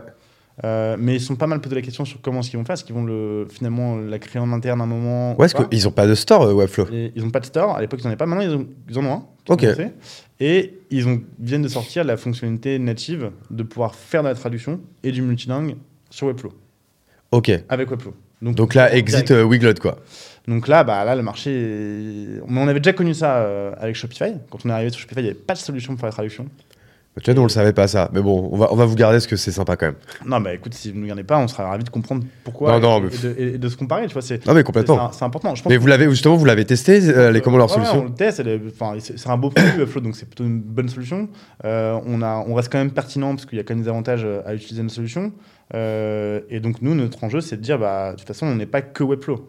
Et depuis le départ, on s'est toujours dit, on ne doit pas être que dépendant d'un CMS. Bah, La preuve, c'est que du coup, ce important. serait hyper, hyper dangereux Ouais, sinon. c'est hyper important d'être diversifié, que ce soit en termes de nombre de boîtes, mais aussi en termes de marché et CMS sur lesquels on est. Ouais. Euh, donc oui, on aurait préféré qu'ils ne la sortent pas, mais euh, comme la vision depuis le départ, c'est de dire que Wiglot, ça doit être la marque devant la fonctionnalité traduction, bah, ça c'est indépendamment de- du CMS que tu utilises ou de quoi que ce soit. Et donc on, on continue là-dedans, et le but c'est de continuer de de conquérir d'autres marchés, d'aller voir d'autres CMS, d'aller voir ceux qui n'ont pas de CMS, hein, il y en a encore beaucoup. Donc euh, non, le marché est quand même encore très gros. Ok, donc là, à ce moment-là, euh, on a fait un petit bond en avant parlant de Webflow, parce que Webflow, ça arrive vers quelle année Ça, c'est 2019 En France? Mm, Ouais, alors nous, quand on a commencé vraiment à s'y intéresser, alors je vais pas dire de bêtises, mais je pense qu'on commence vraiment début 2020, je pense à peu près. Ouais, c'est peut-être un peu après, hein, c'est vers le Covid. hein. Ouais. Bon, j'avoue que je sais plus exactement. Mais donc, du coup, là, tout, pendant toutes ces années-là, du coup, vous continuez votre croissance. On continue de croître. Vous ne relevez. euh, en dehors depuis, de- depuis les 450 000 euros, là, vous n'avez pas levé. Depuis les 450 000 euros, on a fait une série A avec euh, Partech qui a investi 45 millions d'euros dans Willot. Ah, parce qu'en fait, j'allais y venir. Donc, ça, c'était 2022. Mais entre la petite, le, le seed de, le seed de 450 000 et la levée, du coup, de 45 millions, il n'y a rien eu. Non, il y a Donc c'est quand même euh, ça que d'un coup énorme série A. Et ça, est-ce Ouais. que tu peux nous en parler? Est-ce que à quel moment vous décidez de partir en roadshow, de le relever? Comment vous estimez le montant? Comment ça se passe? Comment vous trouvez le partenaire? En plus, je crois que ça c'est c'est euh, c'est un c'est une partie euh, cash in cash out. Donc euh, pareil, est-ce que tu peux nous parler un peu de cette phase parce que parce que c'est euh, c'est intéressant, sa- sachant qu'en plus c'est sur une période qui est, qui est pas évidente. Donc euh, déjà bien joué pour ça. Est-ce que tu peux nous en parler? Euh, ouais, carrément, avec plaisir. Euh, alors nous, en fait, en, en 2021, début 2021, on commence à recevoir pas mal de inbound euh, messages, soit de fonds, soit potentiellement d'industriels enfin, ou d'autres acteurs qui nous posent des questions sur notre intérêt pour soit faire une levée de fonds, soit discuter potentiellement rachat ou autre. Et en fait, euh, bon, alors, généralement, on n'y répond pas. Euh, Enfin, on y répond, mais... T'es même pas curieux. Bah, On n'est pas curieux à ce ah, fait, dans ces dans si, ces cas-là. quand- pour- pour- dans, le, dans le cadre de, de, de- d'industriels, enfin d'autres acteurs qui seraient intéressés, euh, non pas pour une levée de fonds, mais pour voir un peu euh, rachat ou collaboration, qu'est-ce que ça pourrait donner, ça oui. Et en fait, on s'est dit à un moment, bah, là, on est en train de faire les choses de manière un peu dispersée, on ne pourra pas prendre une décision à la fin. Donc la meilleure façon de un peu connaître la valeur de Wiglot et de pouvoir prendre une décision, c'est de faire un process. Ok, intéressant. Donc de, de base, Ouais. ça ne vient pas par un, un besoin de cash, un besoin d'accélération euh, plus forte que d'habitude euh, ou autre. Non, au départ, c'est ça. Et on se dit, bon, bah. Tu fais venir un agent immobilier pour euh, estimer ta baraque, quoi. Ouais, les conditions de marché, elles sont quand même plutôt positives. On a des bonnes métriques. On se dit, bon, bah, voyons Oui. ce qui se passe. Et il y a trois scénarios possibles. Ça veut pas dire que c'est ce qu'on avait en tête, mais il y a un, on fait rien. Deux, quelqu'un rachète 100%. Ou trois, quelqu'un investit dans Wiglot. Et on se dit. Et dans tous les cas- Trois scénarios sur la table. Dans tous les cas, c'est cool. il, enfin, il faut tous les, considérer, enfin, les considérer. Et, euh, et le plus gros concurrent, c'est on fait rien. Et, et là, à ce moment-là, on se dit bon, bah. euh, Faisons-nous aider par, euh, par, euh, par des experts, euh, une banque d'affaires pour nous conseiller là-dedans, pour essayer d'y passer le moins de temps possible, même si ça prend du temps. Vous avez travaillé avec qui là du coup Et on a travaillé avec euh, Joy de JP Bouland, je sais pas si ça te parle, mais euh, Non, j'avoue, je connais pas personnellement. ils sont très spécialisés dans la tech, euh, ils font que de la tech. Euh, et euh, franchement, c'était vraiment. Ils sont, ils ont T'es pas réallé voir Lazare du coup? Non, je suis pas allé voir Lazare. Euh, J'aurais pu, effectivement, mais alors, il se trouve que Joy a bossé chez Lazare quand j'y bossais Ok, et qu'il était dans l'équipe tech de Lazare. ok. Euh, donc il y a quand même un petit lien. Euh, mais on- en fait, on est quand même, même si c'est un montant important, c'est une petite opération pour Lazare. Et, Ah ouais, et, ok. et donc on se dit qu'il vaut mieux mettre une opération importante pour, euh, Pour un autre, ouais. pour un autre. autre acteur. et qui probablement est un peu plus euh, pure player. Quoi. Et oui, c'était un peu. Et tout de suite, donc quand vous allez, euh, quand vous allez les voir, en fait, alors euh, peut-être tu peux expliquer c'est quoi le métier de, de ces personnes pour que les, les gens T'as très bien comprennent. dit, c'est agent immobilier, mais pour les boîtes. Ouais, voilà. Euh, c'est en fait, euh, eux, leur métier, c'est de dire, de te conseiller sur euh, à quelle valeur tu peux, quelles sont les opérations qui peuvent être intéressantes pour toi, qu'est-ce que tu peux faire, c'est quoi la réalité du marché, euh, qui peut investir chez toi, combien, dans de quelle manière. Donc, est-ce que les gens vont totalement te racheter, pas totalement te racheter, etc. Et euh, a priori, avec quelle valeur et quelles conditions. Donc, quelles conditions, c'est est-ce que tu prends tout avec des actions de la boîte qui te rachète, ou est-ce que tu prends du cash, ou est-ce que euh, ils mettent du cash dans la boîte. Enfin, voilà, toutes ces questions-là, euh, ils vont t'aider et t'accompagner dessus pour essayer de maximiser ton intérêt et le leur. Le leur, c'est d'être payé sur. Oui, parce qu'ils prennent un cut sur les Ouais. montants. exactement. Et euh, vous, est-ce que tout de suite, vous, euh, vous indiquez que, bah, en fait, je pense qu'il n'y a aucun fondeur qui est contre euh, faire une opération de cash out euh, à un moment donné. Mais est-ce que vous, euh, tout de suite, vous, vous, vous indiquez que c'est quelque chose qui, est, qui va être important pour vous pour prendre une décision? Non, nous au début on dit bah on veut étudier différents scénarios, Euh, les voilà et, euh, et on ne sait pas encore exactement lequel euh, est le plus intéressant pour nous et pour Wiglet. On essaie aussi de lier notre destin et celui de Wiglet ensemble. Donc, Pas essayer de faire une opération qui soit uniquement pour des fondateurs et pas pour le pas pour la boîte quoi. Ok. Et donc, à, ce moment-là, du coup, euh, c'est quoi le. Qu'est-ce qui se passe en next step? Et ben en next step, euh, on commence à explorer les scénarios, préparer un peu tout le marketing autour de comment est-ce que tu parles de Wiglot et euh, comment tu le présentes aux gens, qui, pourraient être intéressés, contacter les gens qui pourraient être intéressés et commencer à, à- avoir des meetings et des entretiens avec chaque euh, candidat. Avec tous les fonds, quoi. Ouais, fonds, mais il y avait aussi des non-fonds, euh, des acteurs par exemple de l'hébergement ou autre. Euh, euh, et donc faire un peu des, bah, des, ouais, des premières discussions avec eux et confronter un peu quelles sont leurs envies, les nôtres, les, les- les scénarios possibles. Et on se retrouve fin d'année 2021, début 2022, et là, en fait, on a un peu choisi ce qu'on voulait faire. Donc on s'est dit que euh, nous, notre intérêt, c'est de continuer de développer Wiglot, de vraiment euh, essayer de construire cette vision qui est euh, de créer la marque de référence mondiale au même titre que Stripe l'est pour le paiement, on veut l'être pour la traduction. Et, pour le faire, en fait, il faut qu'on soit continue d'être investi, majoritaire, et idéalement repartir sur un, un cycle avec un fonds qui a de l'expérience dedans et qui sait accompagner les boîtes de notre taille. On pense que c'est une bonne idée. Et on se retrouve avec euh, trois fonds à ce moment-là, euh, à qui on parle. Vous avez trois propales, du coup? On a trois discussions avec trois fonds. Ouais, ok. Euh, et, euh, et ceux avec lesquels on s'entend le mieux, on a le meilleur fit, à la fois perso, mais aussi en conditions, mais aussi surtout, franchement, culturel, c'est Partech. Et donc, du coup, on, on- on fait l'opération avec eux. Ok, alors, dans, alors, je sais que dans ces moments-là, il y a- il y, a sûrement des chiffres qui sont, euh, qui sont euh, confidentiels, mais à ce moment-là, ce qu'on peut dire, c'est que du coup, vous levez 45 millions. Il y a une partie cash in, une partie cash out, Ouais, c'est ça. et vous restez majoritaire. C'est ça, exactement. Donc, euh, des super conditions à cette période-là, en plus. Ouais, et très bien résumé. Ok, alors à ce moment-là, c'est quand même pas anodin. Ta vie à toi, elle change et la vie de Wiglot, elle va changer parce que d'un coup, ça fait quand même aussi beaucoup d'argent pour euh, accélérer et toi, ça te fait beaucoup d'argent pour te sentir sécurisé. Est-ce que tu peux euh, nous parler un peu de ces deux aspects? Qu'est-ce qui change euh, à ce moment-là? Est-ce que tu te rappelles de ce jour-là, limite, où il y, a, y a le virement qui est fait? Enfin, tu vois, c'est des, des choses que les gens peuvent se fantasmer. Mais en vrai, qu'est-ce qui se passe réellement ce, ce jour-là? Ouais, c'est une bonne question. Alors nous, on est vraiment dans tout ce process. On s'est toujours dit, euh, on se met jamais dans une situation de projection. Donc déjà jus- jusqu'à la fin, on s'est toujours dit, euh, nous notre scénario préféré, c'est il se passe rien. Ok. Euh, pour être euh, serein dans nos décisions dans Wiglot ou autre, on s'est toujours dit ça. Avec zéro regret et tout, cas où. pas commencer à faire des projections ou autre, sinon tu commences à prendre des décisions qui sont Irrationnel. mal, ouais, mal aiguillé quoi. Et, et, et après, bah, je pense que pour Wiglot, on s'est dit aussi que ça changerait. Enfin, on essaie de se mettre dans une dans un état d'esprit où ça doit pas changer pour Wiglot. On doit, si ça arrive ou ça arrive pas, on doit arriver à faire le plan qu'on s'est mis en tête. Ok. Donc euh, notre plan qu'on s'était donné en, en fin 2021, c'est de dire euh, on veut faire x5 en 5 ans, en gros. Euh, bon, euh, c'est une façon de, de- de traduire notre vision en chiffres, c'est-à-dire on fait x5 parce qu'à l'époque on faisait 10 millions d'ARR, Ok. euh, x5 en 5 ans. Euh, et, euh, et donc ça, ça change pas. Vous allez largement le faire. Vous allez même euh, y, aller, y arriver plus tôt que prévu. On espère, on verra. Ouais. Euh, et, et donc ça, c'est ça, c'est ça, c'est le plan, et il change pas en fait. Un investissement de partage, il doit pas changer cette, cette, cette- cette vision-là. Et, euh, et à titre perso, je pense que alors, euh, je pense que pour Rémi et moi, on essaie de pas changer aussi notre qui on est, notre façon de vivre. D'ailleurs, enfin, je pense que notre façon de vivre, elles n'ont pas changé. Évidemment, on a pris un- enfin, on a gagné de l'argent avec cette opération. Tu continues de t'habiller en asphalte, comme moi.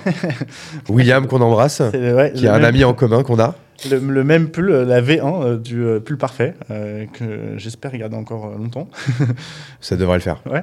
Euh, et euh, ouais, non, mais euh, et, et, et tout de suite, on continue, on embraye sur, euh, sur la suite pour Wiglot et, et, et cette nouvelle relation à nouer euh, avec, euh, avec Partech euh, à bord. Quoi. Et toi, à titre personnel, tu te, est-ce que du coup, alors là, je, je vais même pas rentrer dans les, dans les questions de lifestyle ou quoi, mais toi, est-ce que tu te mets euh, à ce moment-là, je sais pas, à investir? Est-ce que tu es toi-même devenu euh, business angel? Est-ce que tu te mets à investir dans l'immobilier? Euh, Qu'est-ce que ça, qu'est-ce que ça change concrètement pour toi là-dessus? J'avais déjà fait un ou deux tickets de Business Angel avant ça. Euh, et ensuite. euh, Dans quelle boîte, si tu peux le dire ouais, dans une boîte de vélo euh, qui fait de la, de la livraison par vélo qui s'appelle Véli Vélo. Ok. Et j'ai fait un Et une autre boîte qui fait de la qui recycle les masques, les chewing-gums et les mégots qui s'appelle Kinat. Ok. D'ailleurs, basé à Bordeaux. Donc ouais, et, et ensuite, en fait, euh, je, je pense que j'aimerais bien en faire, mais pour bien le faire, je pense que ça prend du temps. Et un truc que je sais pas très bien faire, c'est faire plusieurs choses en même temps. Ok. Donc, Très monomaniaque. Dans le bon sens Ouais, du terme. hein. en, en- fait, euh, je pense qu'une une, des raisons de, de notre succès euh, chez Wiglot, c'est aussi parce qu'on on est très focalisé. On essaie de pas trop se disperser et euh, de vraiment se focus euh, sur. On se focus sur un problème. On essaie de trouver, la- de proposer la meilleure solution pour ça, sans en essayer d'en résoudre d'autres. Pour le moment, peut-être que dans le temps, on ajoutera peut-être d'autres choses au fur et à mesure, mais là, Ouais. pour le moment, on fait que ça. Et bah, ça, je pense que ça aussi, ça, ça, ça reflète un peu nos, nos, nos persos à chacun, euh, Rémi et moi, et, et des gens qui composent l'équipe. C'est que moi, je sais pas trop faire euh, trop de choses en même temps. Ouais, non, non, mais écoute, c'est euh, encore une fois. Je un- crois que toi, un- tu as monté plein de boîtes. Et, Ouais, mais c'est un super conseil, je mais trouve que c'est- Je trouve que c'est très fort, mais moi, je, je sais juste pas dans mes skills. Quoi. Mais c'est juste, tu vois, moi, c'est l'un de, l'une de mes grosses résolutions de cette année. Tu vois, c'est euh, le, mon mantra, c'est less is more. Et euh, en effet, il faut que, que je sois beaucoup plus focalisé sur euh, ma boîte qui est La Chapelle. Donc avec du coup avec tout ce qu'on fait, avec toute la galaxie de médias. Quand euh, là je suis en podcast euh, avec toi, c'est parce que c'est pour La Chapelle. Le podcast s'appelle La Chapelle Radio. C'est pour faire rayonner l'entrepreneuriat et notre vision euh, de, de, de, celui-ci. Et, et ça que moi j'ai toujours un peu ce FOMO. Dès qu'on me, me propose quelque chose, je l'étudie. Enfin voilà, j'ai de peu, peu à peu, j'essaie de moins en moins le faire, mais il y a encore deux ans, justement, bah, n'importe quelle boîte qui m'envoie son deck, je fais vas-y, euh, on se parle une demi-heure, on s'en parle. Enfin, je, je rencontrais des gens, je rencontrais au moins 15 personnes euh, par, par semaine. Enfin, c'était trop, quoi. Tu vois, j'étais euh, Ah, je pas assez focus Non, sur un seul événement. Moi, je trouve ça génial. Et J'adore en plus ces discussions-là, mais en fait, euh, c'est pas mon, c'est pas mon métier du moment. Donc, en fait, Exactement. Je, je- je vais mal le faire. Et c'est pour ça d'ailleurs même que moi j'ai arrêté tout investissement en business angel parce que alors on va pas faire la langue de bois c'est d'une parce que j'ai plus de thunes en ce moment parce que j'ai fait all dans un gros gros projet euh, euh, immobilier avec euh, l'achat de nouveaux bureaux euh, Ok, dans le centre ah. de Bordeaux parce que ça pour le coup j'adore tu vois en plus c'est palpable tu vois le all et tu sais que tu prends pas de tu prends pas de risque tu vois c'est tout le contraire de, de, de l'investissement business angel. Tes bureaux, du coup, à, bureau, euh, à Bo- Bordeaux que- Bah en fait, euh, j'en ai des premiers, que ça s'appelle la Villa Maria. Je sais pas si tu as déjà entendu parler. On- est 10 actionnaires, 10 Ok. entrepreneurs, notamment euh, Mathieu Stéphanie, de Génération de It Yourself dedans. Là, en fait, mais c'est un petit château, mais qui est un peu à l'extérieur de Bordeaux, enfin, qui, est à, qui est à deux pas des boulevards. Je sais pas si tu connais un peu Bordeaux. Un petit peu. Bah oui, t'as as, été à Bordeaux pour voir notre ami euh, Ouais. William. Bah tu vois, en vrai, la Villa Maria, c'est pas non plus très loin de chez lui. Mais du coup, c'est pas dans le centre. Ok. Et euh, là, du coup, moi, mon rêve, c'était avoir, c'était avoir, en avoir d'autres, mais vraiment très central, euh, parce que moi, je suis un enfant de The Family et j'adorais en fait ce côté grand bureau ouvert avec beaucoup d'événements qui fait rayonner l'entrepreneuriat. Et ça, c'est quelque chose que je peux pas faire avec la Villa Maria, qui est un peu à l'extérieur Ok. Donc qui est moins ancré sur les jeunes ou quoi. Et, euh, et là, en fait, avec euh, Stéphane et Alex, qui sont les deux cofondateurs d'une boîte qui s'appelle Tudigo, je sais pas si tu connais. Ok. Non. Euh, ils font de la levée de fonds euh, de base en crowdfunding et maintenant c'est vraiment de la levée euh, vraiment en equity. Et, gros gros succès, très très belle startup, hyper rentable, enfin voilà tout ce qu'on aime. Donc c'est grâce à eux que j'ai pu me mettre sur ce projet et rentrer dans, dans, dans- rentrer dans ce projet. Donc on est trois et c'est des bureaux, ancien hôtel particulier, 1000 mètres carrés. Magnifique, jardin, piscine, barbecue, terrain de pétanque studio de podcast, enfin tu vois, ça- salle de sport, enfin vraiment les bureaux de rêve. Et surtout, on va faire énormément d'événements autour de l'entrepreneuriat. Et, euh, et j'avoue que là-dessus, c'était il y a un an que j'ai mis, mais vraiment all-in, mais plus que all-in, je pense que j'ai même euh, investi plus que ce que je n'avais. Mais du coup, c'est bien, ça a accéléré le fait que Ouais. j'arrête euh, de, le, le business parce que j'en avais fait beaucoup. J'en avais fait 15 en, en 15 mois, tu vois. Limite, tous Ah les mois, je mettais un ticket de, entre 5 et 10 000 euros. Mais euh, d'une, je me mettais à, à ras. Et puis, en fait, en effet, ça, ça défocus, quoi. Ouais. Donc bref, on a un peu divagué sur moi alors que c'est pas c'est le- c'est pas l'idée. Mais donc toi du coup en termes d'investissement financier ou quoi, ça a pas trop changé ta life quoi. Non. Peut-être si t'as peut-être acheté ta RP ou peut-être une petite Ouais, résidence secondaire ou un truc comme ça, même pas. C'est pas le pareil. Je, je- j'aime- enfin, j'évite de me disperser aussi, avoir trop de trucs après à gérer, c'est c'est- c'est des focus. Mais ouais, euh, moi j'habite à Biarritz. Ok. Euh, ah mais oui c'est vrai, on s'en était parlé, ouais exact. Euh, euh, et, et, euh, et donc ouais, donc on. Et j'avoue que Biarritz ça coûte cher en plus, hein, donc à la rigueur. Faut- ouais, franchement, c'est, je pensais pas. Mais je crois que en termes de, de prix au mètre carré, je crois que c'est l'un des, c'est le plus cher de France, je crois.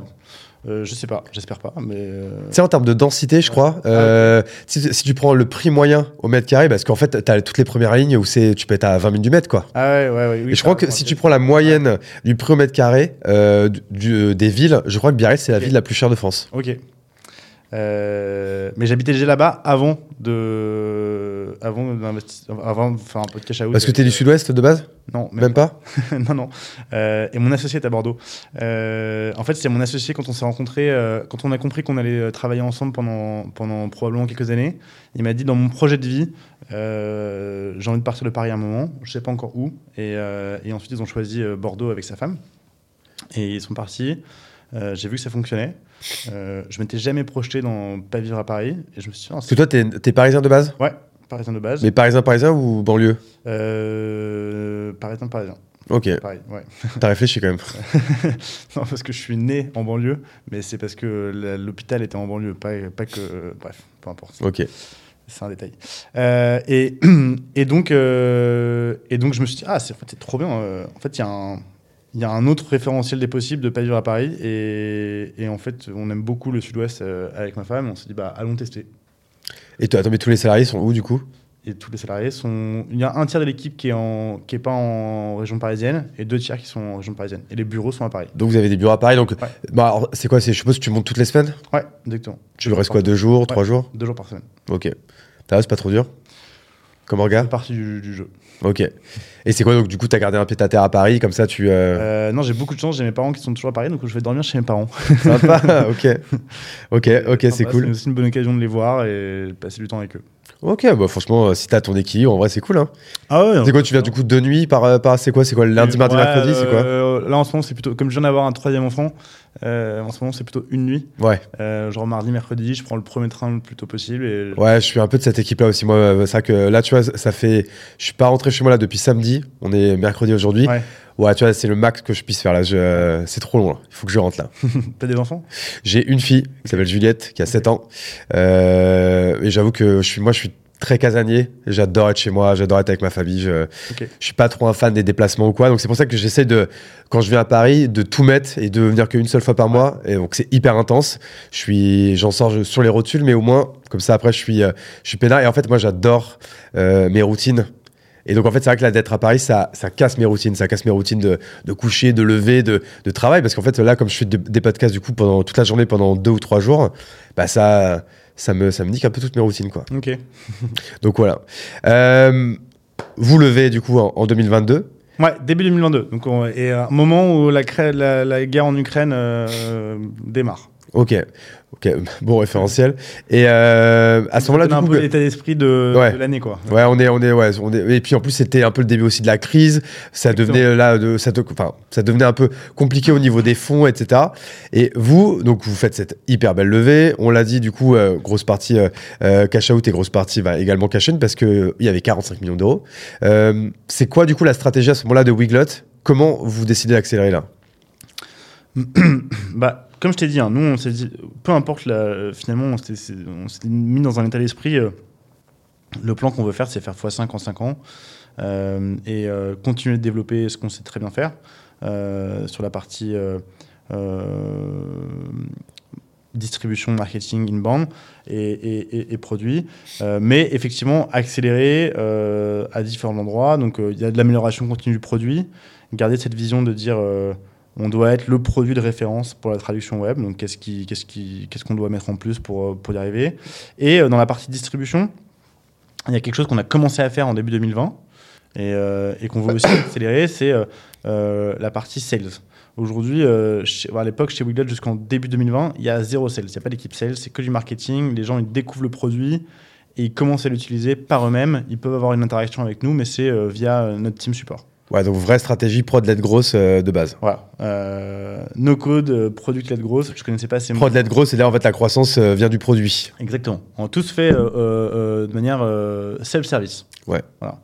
Et sauf qu'à un moment, on commence à voir que euh, il y a quelques boîtes qui nous disent, je sais pas, hein, c'est pas vrai, mais c'est pour le nom.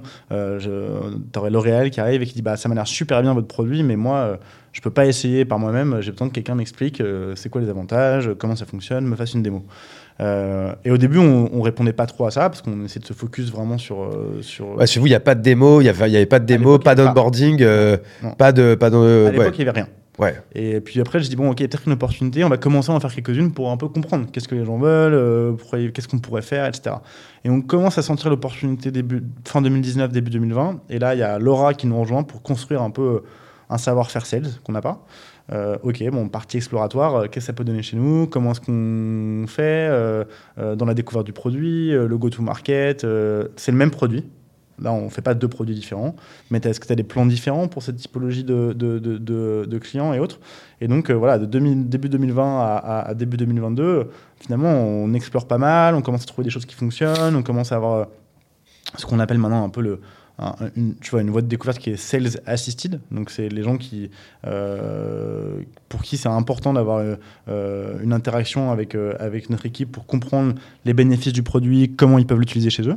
Et qui parfois aussi ont des configurations techniques complexes qui peuvent demander un peu de, un peu de, d'aide de notre part. Ouais. Et, et nous, on adapte un peu. Ok, bah, pour ces gens-là, ils ont des besoins et des plans qui sont un peu plus différents, un peu plus gros et des choses différentes que le self-service.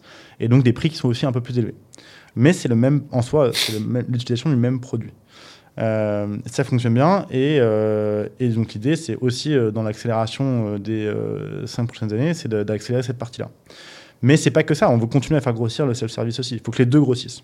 Et par exemple, une des choses qu'on a faites en 2022, c'est on, a discuté, on discutait avec Squarespace, donc qui est un autre CMS qui permet de créer un site web.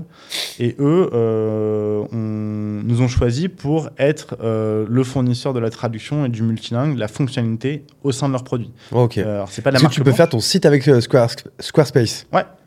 C'est pas eux qui ont, d'ailleurs, qui ont racheté euh, une Google Domain, enfin un truc comme ça Tout à fait. Ouais. Mais ça m'a, ça m'a, quand j'ai vu ça, parce que moi j'a- j'achète tous mes domaines sur Google Domain, ça m'a fait bizarre de voir que c'est Google qui se fait racheter un truc par une autre boîte en fait quoi. Bon, c'est une activité non corps pour eux. Donc Ouais. le- non mais c'est, c'est, c'est, Ouais, marrant quoi. Euh, et donc tu peux faire un site avec Squarespace, donc c'est un CMS hein, comme euh, no code, un peu comme euh, Un peu comme Webflow ou, euh, ou. Framer. Ouais, c'est ça. Et, et dans leur admin, quand tu as, une fonctionnalité euh, multilingual ou translation by Wiglet. Ok. Et ça, et ça, du coup, c'est quoi le business model C'est quoi le deal euh, que vous avez Ça, euh, sans rentrer dans les détails, parce que légalement, je crois que j'ai pas le Bien droit, sûr. hein. euh, mais euh, c'est un partage de revenus. Donc euh, on leur reverse simplement. un pourcentage euh, sur les clients euh, qui viennent d'eux. Donc que les, les- ça veut dire que ça- les clients sont à vous quand même. Les clients signent Wiglot. Les clients, ils achètent un Ils plan. login. euh, chez ouais. Ok. Ouais, exactement. Ok. Très très cool. Donc ça, par exemple, donc ça c'est l'une de, de vos pistes de, de, de Ouais, c'est développement. l'une des choses qu'on a développées euh, en- après l'arrivée de Partech. Euh, dans les autres choses qu'on essaie de développer, c'est ces partenariats-là. Alors là, c'est un partenariat très euh, avec un outil CMS, mais tu as parfois aussi même des softwares qui vont équiper des, des- des typologies d'industrie. Je prends un exemple avec qui on travaille. Il y a un, un software qui s'appelle Final Site, qui est le leader mondial de, de- de- des outils web pour les écoles. Ok. Et euh, alors, ils étaient US à la base, et maintenant ils sont vraiment dans le monde entier. Et donc, ce qu'ils vont faire, c'est qu'ils vont proposer de faire un site pour une école, mais aussi d'avoir un outil d'interaction avec euh, euh, tes étudiants, les parents d'élèves, d'avoir un outil de communication pour pouvoir euh, dire euh, quand, euh, je sais pas, euh, il y a la neige et le bus peut pas venir. Euh, il neigeait hier à Paris, c'est pour ça. Ouais, Euh, c'est vrai. Et, et je sais pas quand est-ce que l'épisode sort, mais L'épisode devrait sortir normalement euh, au mois de février, mais c'est vrai que là, du coup, euh, début janvier, et il a neigé à Paris. et la neige a tenu un peu. C'est vrai. Et, et donc, euh, cet outil-là, euh, ils sont leaders dessus et ils cherchaient une solution pour pouvoir proposer la traduction euh, dans cet outil. Et donc, euh, ben, un peu d'une manière un peu différentes, mais finalement dans le même, même état d'esprit. On, collabore avec eux et ils nous distribuent à l'ensemble de leurs clients écoles. Ok. Et ça, en fait, il y en a pas mal. Euh, enfin, on soupçonne. Donc, c'est aussi un, endroit qu'on veut davantage explorer cette année. C'est trouver d'autres euh, fournisseurs de solutions, parfois qui sont spécifiques à une industrie, qui ont des besoins d'avoir cette, fonctionnalité et de nous qu'on vient de leur faciliter la vie en, leur proposant la fonctionnalité et qu'en plus, eux puissent gagner de l'argent grâce à ça.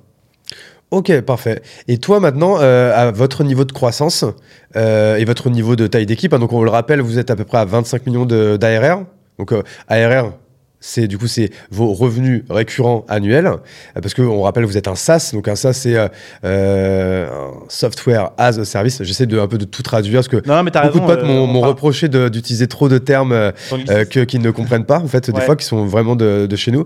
Et, donc du coup c'est là que vous êtes un, un, un business par abonnement Exactement. Ça veut dire qu'en fait, le 25 millions, c'est la somme des abonnements euh, que nous paye euh, chaque client à l'année. Et c'est pour ça que c'est des business qui sont, euh, qui sont hyper intéressants parce que ça vous permet d'avoir une visibilité parce que bon, vous avez, il y a aussi les taux de churn. Donc, taux de churn, c'est le nombre de clients, par exemple, sur 100 clients, combien arrêtent. En fait, euh, suppriment leur abonnement. En fait, en fait c'est un abonnement comme, comme si vous étiez abonné à Netflix. Netflix, ils disent qu'ils ont un ARR de X et euh, leur taux de churn, c'est le nombre de clients, euh, le pourcentage de clients qui, qui, qui, qui, se désabonnent. Donc, à partir du moment où tu as ton ARR et ton taux de churn moyen, et eh ben, ça te permet quand même assez facilement de faire des prévisions et puis, puis aussi, une, une autre KPI qui est ton, euh, ton, ton, chiffre d'acquisition et ta, ta croissance moyenne. Et ça te permet en fait de faire des prévisions euh, assez euh, court, moyenne ou long-termistes pour, bah, notamment pour recruter, pour investir, pour dépenser en marketing. Et puis, et je sais pas pourquoi je suis arrivé là, j'ai un peu divagué. Mais oui, c'était pour dire, voilà, donc à ce niveau de, de, de croissance qui est le vôtre, donc 25 millions d'ARR, une cinquantaine de salariés, c'est quoi aujourd'hui, toi, ton ta fiche de poste, ton rôle en tant que CEO, c'est quoi un peu ta semaine type euh, C'est quoi tes gros enjeux, quoi, grosso modo C'est une très bonne question. Euh, euh, je pense que mon rôle, même si mon associé, il a pas mal évolué avec le développement de, de la boîte. mon rôle, il y a plusieurs choses. Je pense qu'il y a une partie euh, euh, de mon rôle, c'est d'être euh, un support pour les équipes. Ça veut dire d'essayer de faire en sorte qu'ils soient dans les meilleures conditions possibles pour travailler. je pense que c'est ça, c'est une bonne partie de ma semaine. et ça, il y a pas mal quand même de être capable d'être réactif au quotidien, euh, d'essayer de les aider à, à ouais, dans les bonnes conditions, euh, pas bloqués par des choses. Euh, donc ça, je pense, c'est quand même une partie importante de, de, de, mes journées. Une autre, le recrutement. Même si on ne recrute pas beaucoup. C'est quoi, par exemple, là, cette année, vous prévoyez de, recruter combien de personnes? Cette année, bon, c'est pas, pas gravé dans le marbre, mais je pense, tu vois, on, est, on, est 40, on était 48 à la fin de l'année. Potentiellement, je dirais un, haut de fourchette, ce serait 60. Euh, euh donc c'est euh, croissance lente de, de, des people, quoi. Ouais, croissance lente des people. Et, et, et, dans les recrutements, on, voit tout le monde. Avec mon associé, même les stagiaires, euh, le dernier entretien, c'est avec Il passe par vous, ouais. ouais. Ouais, bon, à moins, à moins de 50 personnes, ouais, c'est. Je, pense que c'est au-dessus de 100 personnes que là, c'est peut-être plus le cas, mais ouais, à, ce niveau de, taille de boîte, ouais, vous pouvez encore le faire. Quoi. Donc ça, ça, ça fait partie aussi des choses qu'on euh, fait, euh, euh, que je fais. En direct management, tu as, combien, de, combien de personnes, toi? Il y a Laura qui est au sales, Eugène en marketing. dans la partie people, RH, il y a deux personnes, Meryl et, et Marie, et une partie finance. Euh, Julien. Donc, euh, et après, il y a aussi la partie support, euh, où ils sont deux au support. Ok. Donc, oui, il y a sept, personnes.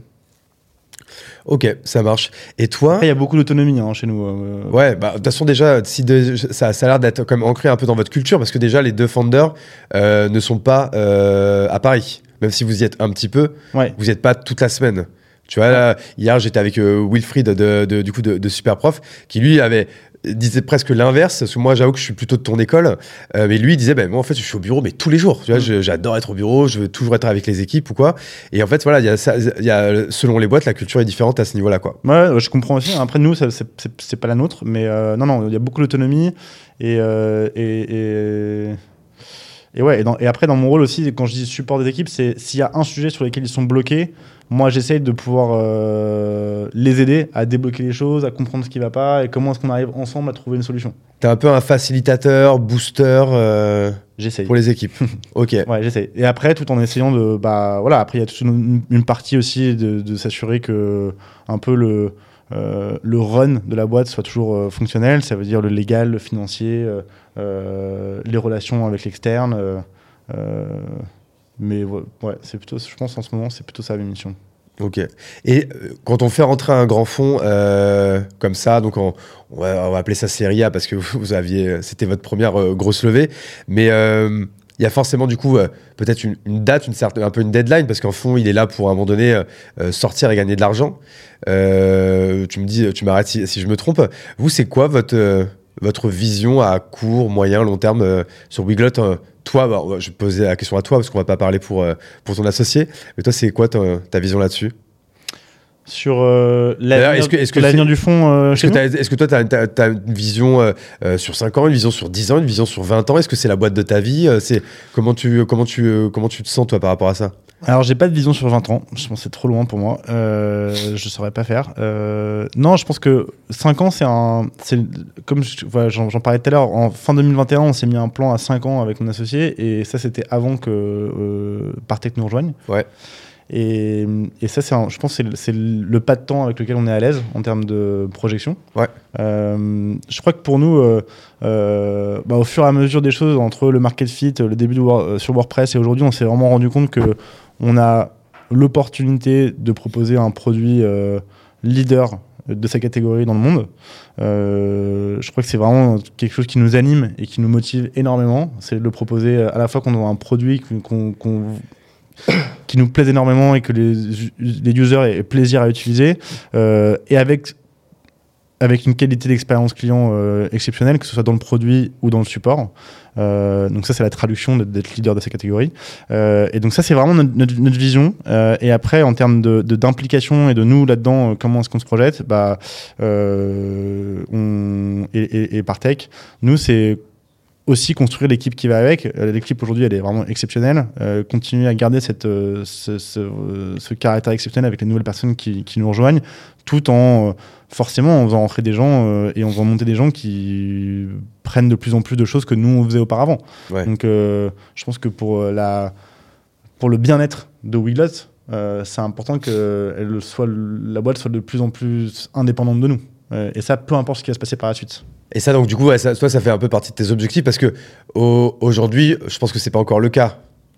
Aujourd'hui, on est tr- encore très impliqués. En plus, on aime bien l'opérationnel, lui et moi. Euh, mais, euh, mais ça fait partie de nos objectifs. Euh, et en plus, c'est un- c'est important pour, pour la boîte.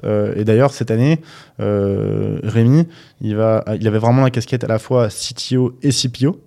Ok. Euh, et euh, le but, c'est qu'il puisse se concentrer un peu davantage sur la partie euh, produit cette année. Et donc, du coup, vous allez re- sûrement recruter un CTO. Alors, on ne va pas recruter de CTO pour le moment, mais. euh, On sait, ouais, que c'est pas la peine, ouais. En tout cas, euh, il y en aura probablement un, un jour, c'est sûr. Ouais. Euh, mais en tout cas, pour cette année, l'idée, c'est que, dans le- que les personnes qui sont en charge des équipes techniques, elles soient davantage responsables et, autonomes sur le plus de sujets techniques possible. Ok. Toi, comment tu fais aujourd'hui pour euh, continuer à progresser? Est-ce que tu consommes euh, beaucoup de contenu, euh, vidéo, Est-ce que tu lis euh, beaucoup de bouquins? Si oui, est-ce que tu en as à nous conseiller? C'est, c'est, comment, comment tu fais toi aujourd'hui? Est-ce que tu arrives à prendre le temps pour ça? Euh, non, je prends pas beaucoup de temps pour ça, pour lecture ou podcast. Alors, euh, j'ai fait un peu mon, mon nerd, donc j'ai écouté quelques podcasts que, que tu avais fait de la Chapelle Radio avant de venir.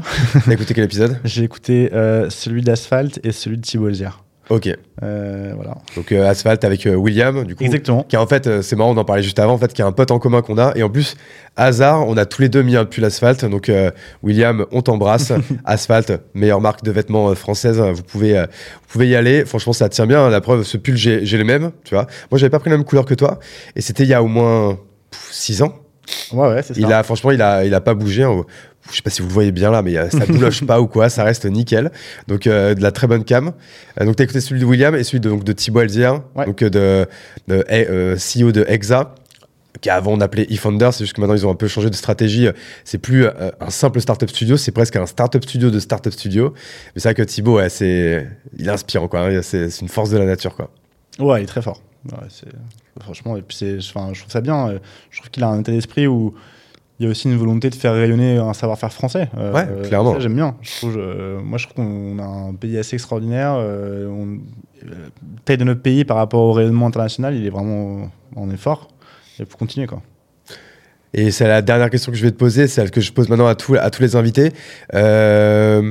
Euh, quel invité, donc euh, homme ou femme, entrepreneur ou pas, ça peut être des sportifs, des créateurs de contenu, des artistes, euh, mais qui puisse être atteignable, que tu verrais bien dans ce, dans ce fauteuil euh, que tu voudrais que j'invite Ah, j'avais pas vu que tu posais cette question. J'aurais préparé un Non, mais en fait, très- je, la- je ne la pose que depuis hier, donc pour l'instant, c'est pas encore une. nouvelle question de la fin. Euh, quel invité est-ce que. En vrai, tu peux me dire tous les gens qui te passent par la tête, hein, tu peux en dire plusieurs. Mais en effet, je prends tout, tout le monde au dépourvu euh, là-dessus. Mais atteignable, ça veut dire quoi? C'est-à-dire Ça veut dire que genre, ne me dis pas euh, Nicolas Sarkozy, tu vois, je, Ok. je pense pas qu'il viendra dans mon podcast, tu vois. Ouais. Je sais pas pourquoi j'ai pensé à lui, mais Euh, ah, qui- potentiellement qui pourrait venir. ouais, c'est ça, que je puisse atteindre quand même. Ok. Euh... Ou même potentiellement que tu connais et que tu pourrais mettre en relation, tu vois. Ah ouais. Euh... Tony Parker, je pense, ça va être intéressant. Ah, mais j'en rêve. D'ailleurs, Tony Parker qui a un excellent podcast, j'ai plus le nom en tête, je l'ai déjà dit hier, faudrait que, faudrait que je me renseigne, mais un excellent podcast où il reçoit notamment bah, Thierry Henry, Squeezie, Lena Situation, enfin, que des. Voilà, des sportifs, des créateurs de contenu, des entrepreneurs. Et, euh, et pareil, en plus, Tony Parker, il est très business. Ouais, Donc, puis je euh, pense qu'il a, un- intéressant. il a, à mon avis, il a un parcours qui est intéressant, parce que pour être NBA professionnel, euh, basketteur professionnel en NBA au plus haut niveau, enfin, faut quand même. Ah, tu sais quoi, je le note. un- Tu vois, je, je, je, je, je sais que je le veux, mais je, vois, je me l'étais pas noté en mode euh, je pourrais pas l'atteindre, mais t'as raison, euh, personne n'est inatteignable et il faudra que j'essaye. Ouais, je, pense qu'il va vraiment être, ça, ça- ça va être intéressant cette casquette-là, la casquette entrepreneuriale. Il a réinvesti quand même pas mal de temps et d'argent dans la France, donc il est. Enfin, je trouve que c'est intéressant. son Ouais. Parcours. Merci à toi en tout cas, merci beaucoup euh, pour euh, d'avoir pris le temps, d'avoir de nous avoir tout expliqué en toute transparence avec euh, un maximum de maximum de valeur. Merci encore euh, bah, de, sponsoriser la saison 2 du podcast parce que franchement encore une fois c'est ce qui nous permet de faire les choses de, la meilleure des façons avec le, bon studio, les bonnes images, le bon son pour avoir voilà le meilleur contenu pour vous. Donc merci à Wiglot pour ça. Qu'est-ce qu'on peut te souhaiter là pour pour cette année? Pour cette année Déjà Alors, pour cette année parce que ouais, ouais. on est encore Alors, début euh, janvier, on peut encore se Ouais, t'as raison. se la souhaiter, quoi. Joie et santé autour de nous tous, pour tous, ça c'est sûr. Et euh, pour Wiglot plus spécifiquement, euh, on vient, de- enfin on est en phase de test de la semaine de 4 jours. Donc, Ah, mais euh, c'est vrai, on avait parlé juste en. Donc, Enfin, euh, avant, très très chaud qu'on qu'on en parle. Tu vas tester la semaine de 4 jours pour tes employés. Ouais, on a, on a commencé à la tester. Ouais. Euh, donc on a fait euh, trois mois, on fait deux périodes de trois mois. On a fait une première période de début octobre à, à fin décembre, et là on l'a renouvelé de début janvier à fin mars. C'est vrai que c'était en fait, c'était bien dit euh, aux salariés. Vous étiez en phase de test, donc c'était quelque chose qui était testé, qui va être analysé, mais qui est pas marqué dans le marbre. Exactement. Alors, est-ce que tu peux expliquer comment euh, Parce que c'est c'est pas une c'est pas une décision anodine, hein, même au niveau légal, il y a des choses à faire. Est-ce que tu peux expliquer comment comment on met ça en place, euh, on va dire juridiquement et, euh, et opérationnellement? Ah, c'est dangereux de, parler de, parler de ça, mais euh, effectivement, tu n'as pas de cadre légal, donc on a pas mal euh, itéré, on a essayé de s'inspirer un peu de ceux qui l'ont fait et qui le font. Donc euh, regardez un peu ce que fait Welcome to the Jungle, euh, LDLC. Oui, c'est euh, le comment il s'appelle le fondateur de le CEO de LDSC. Bon, vous regarderez sur Google, je l'ai plus en tête. mais- Mais, c'est un grand, grand, euh, grand, grand défenseur grand du coup, de cette semaine de 4 jours. de, de la semaine de 4 jours et qui, est- qui a pas mal documenté, donc c'est intéressant et, et c'est vraiment utile. Merci hein, pour ce qu'il a, qu'il a pu euh, noter et partager. Et donc on a essayé de mettre un cadre suffisamment souple, mais avec quelques règles pour que ce soit euh, enfin avec des, suffisamment de protection pour euh, toute l'équipe, euh, pour pouvoir faire cette, cette semaine de 4 jours. Et si ça fonctionne bien, ensuite, juri- je parle juridiquement, hein. juridiquement parlant, ça passera par euh, un, un accord d'entreprise. Et alors, en fait, comment ça marche? C'est-à-dire que les, les, les, les salariés restent à 35 heures, mais ils répartissent ces 35 heures sur 4 jours versus 5 jours, quoi. C'est- Est-ce que c'est aussi simple que ça ou est-ce que c'est un, un peu plus compliqué? Non, nous, nous c'est c'est c'est c'est pas un volume horaire, donc euh, tout le monde est au, au forfait jour. Donc c'est plutôt de dire, euh, en fait, euh, ce que tu faisais en, enfin, en une semaine, tu le fais en 4 jours, mais pas avec des horaires différentes. Donc euh, si tu étais aux 35 heures, que tu travaillais euh, 7 heures Ah oui, par donc en fait, 7 heures- officiellement, 7 heures tu leur demandes de moins travailler, quoi. Officiellement, je leur demande de moins travailler en, moins volume horaire. Exactement. Ok, non, mais c'est intéressant. Ouais. que- parce qu'en fait, que les gens se disent, c'est pas euh, 35 heures réparties sur 4 jours, c'est non, tu travailles 4 jours, mais juste, Ouais. euh, on te demande de travailler plus efficacement. Et en fait, on se dit, vu que tu vas avoir un jour de plus de repos, bah, tu seras plus à même en fait d'être plus efficace et du coup plus heureux. Et puis, euh, c'est un cercle vertueux de croissance, quoi, dans, dans la théorie. C'est l'intuition qu'on a. Après, c'est le postulat de départ, il faut qu'on le vérifie et que, effectivement, les gens. euh, Et du coup, c'est quoi le jour qui saute? C'est le vendredi?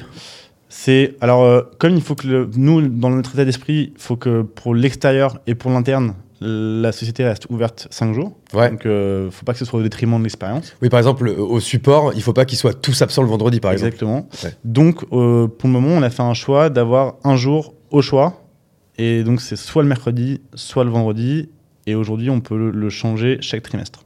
Ok. Et euh, les gens, ils prennent plutôt quoi? Un week-end de 3 jours ou une pause au milieu? Bah, on fait en sorte que ce soit quand même assez équilibré. Bah, pareil, pour pas que se retrouve avec une toute petite équipe le vendredi et une énorme équipe le mercredi. Donc on est à peu près, euh, je dirais, euh, en moyenne à, euh, on va dire, entre un tiers, deux tiers et moitié-moitié. Ouais. Après, j'avoue que le mercredi, c'est pratique pour les enfants notamment. Moi, enfin, moi, je sais que. euh, alors, moi, je suis entrepreneur, donc euh, en fait, au final, on fait ce qu'on veut. Mais je sais que, tu vois, moi, tout le, tout le mercredi matin, c'est ma femme qui ne travaille pas et qui s'occupe de, de notre fille. Et le mercredi après-midi, c'est moi. Ok. Parce qu'en fait, elle a des activités le matin, des activités l'après-midi, fait ça, et puis il faut s'en occuper, en fait, tu vois. Ouais. Enfin, après, c'est vrai qu'il y a des centres aérés, il y a tout ça, mais c'est vrai que nous, on a fait le choix de qu'elle puisse faire des activités. Et c'est vrai que du coup, si on était salarié, bah, moi, j'avoue que j'aimerais bien avoir mon mercredi après-midi euh, d'offert par, par la boîte, quoi. Ouais, exactement. Donc, du coup, ce qu'on peut souhaiter, c'est que, c'est que ça fonctionne et qu'on le pérennise pour, euh, pour 2024. Et euh, que vous atteigniez les 50 millions. Il vous reste combien de temps maintenant? 50 millions d'ARR euh, d'ici fin 2026. Donc, il vous reste 3 ans. Il nous reste 3 ans. Donc, logiquement, pour l'instant, vous êtes sur ce trend-là. Pour l'instant, on est on track. Ok. Bah écoute, en tout cas, bon courage à toi pour tout ça, bon courage à Wiglot. Euh, merci encore. Et puis euh, pour tous ceux qui nous écoutent et qui sont arrivés au bout, bah merci d'avoir tenu jusqu'à la fin de, de l'épisode parce qu'on sait que c'est des épisodes un peu hein. Je sais pas combien de temps on a fait. On a dû faire une bonne heure et demie, je pense, donc euh, qui est au-dessus de la moyenne, donc euh, qui est, un, qui est un bon, euh, un bon épisode de podcast. Euh, évidemment, si vous nous regardez sur YouTube, abonnez-vous, mettez la cloche, faites tout ça, mettez un, je sais pas, ça se dit encore un pouce bleu, un pouce en l'air, enfin bref, mettez que vous aimez, quoi, ça nous aide énormément. Si vous regardez ça sur Apple Podcast, Spotify ou autre, mettez 5 étoiles. Pareil, ça mange pas de pain. Euh, ça vous prend deux secondes, c'est gratuit. Et nous, ça nous aide énormément à être bien référencés dans cette jungle qui est, euh, qui est- qui est le podcast. Merci encore à tous. Merci Augustin. Et puis, on vous dit à très bientôt dans le podcast. Merci beaucoup.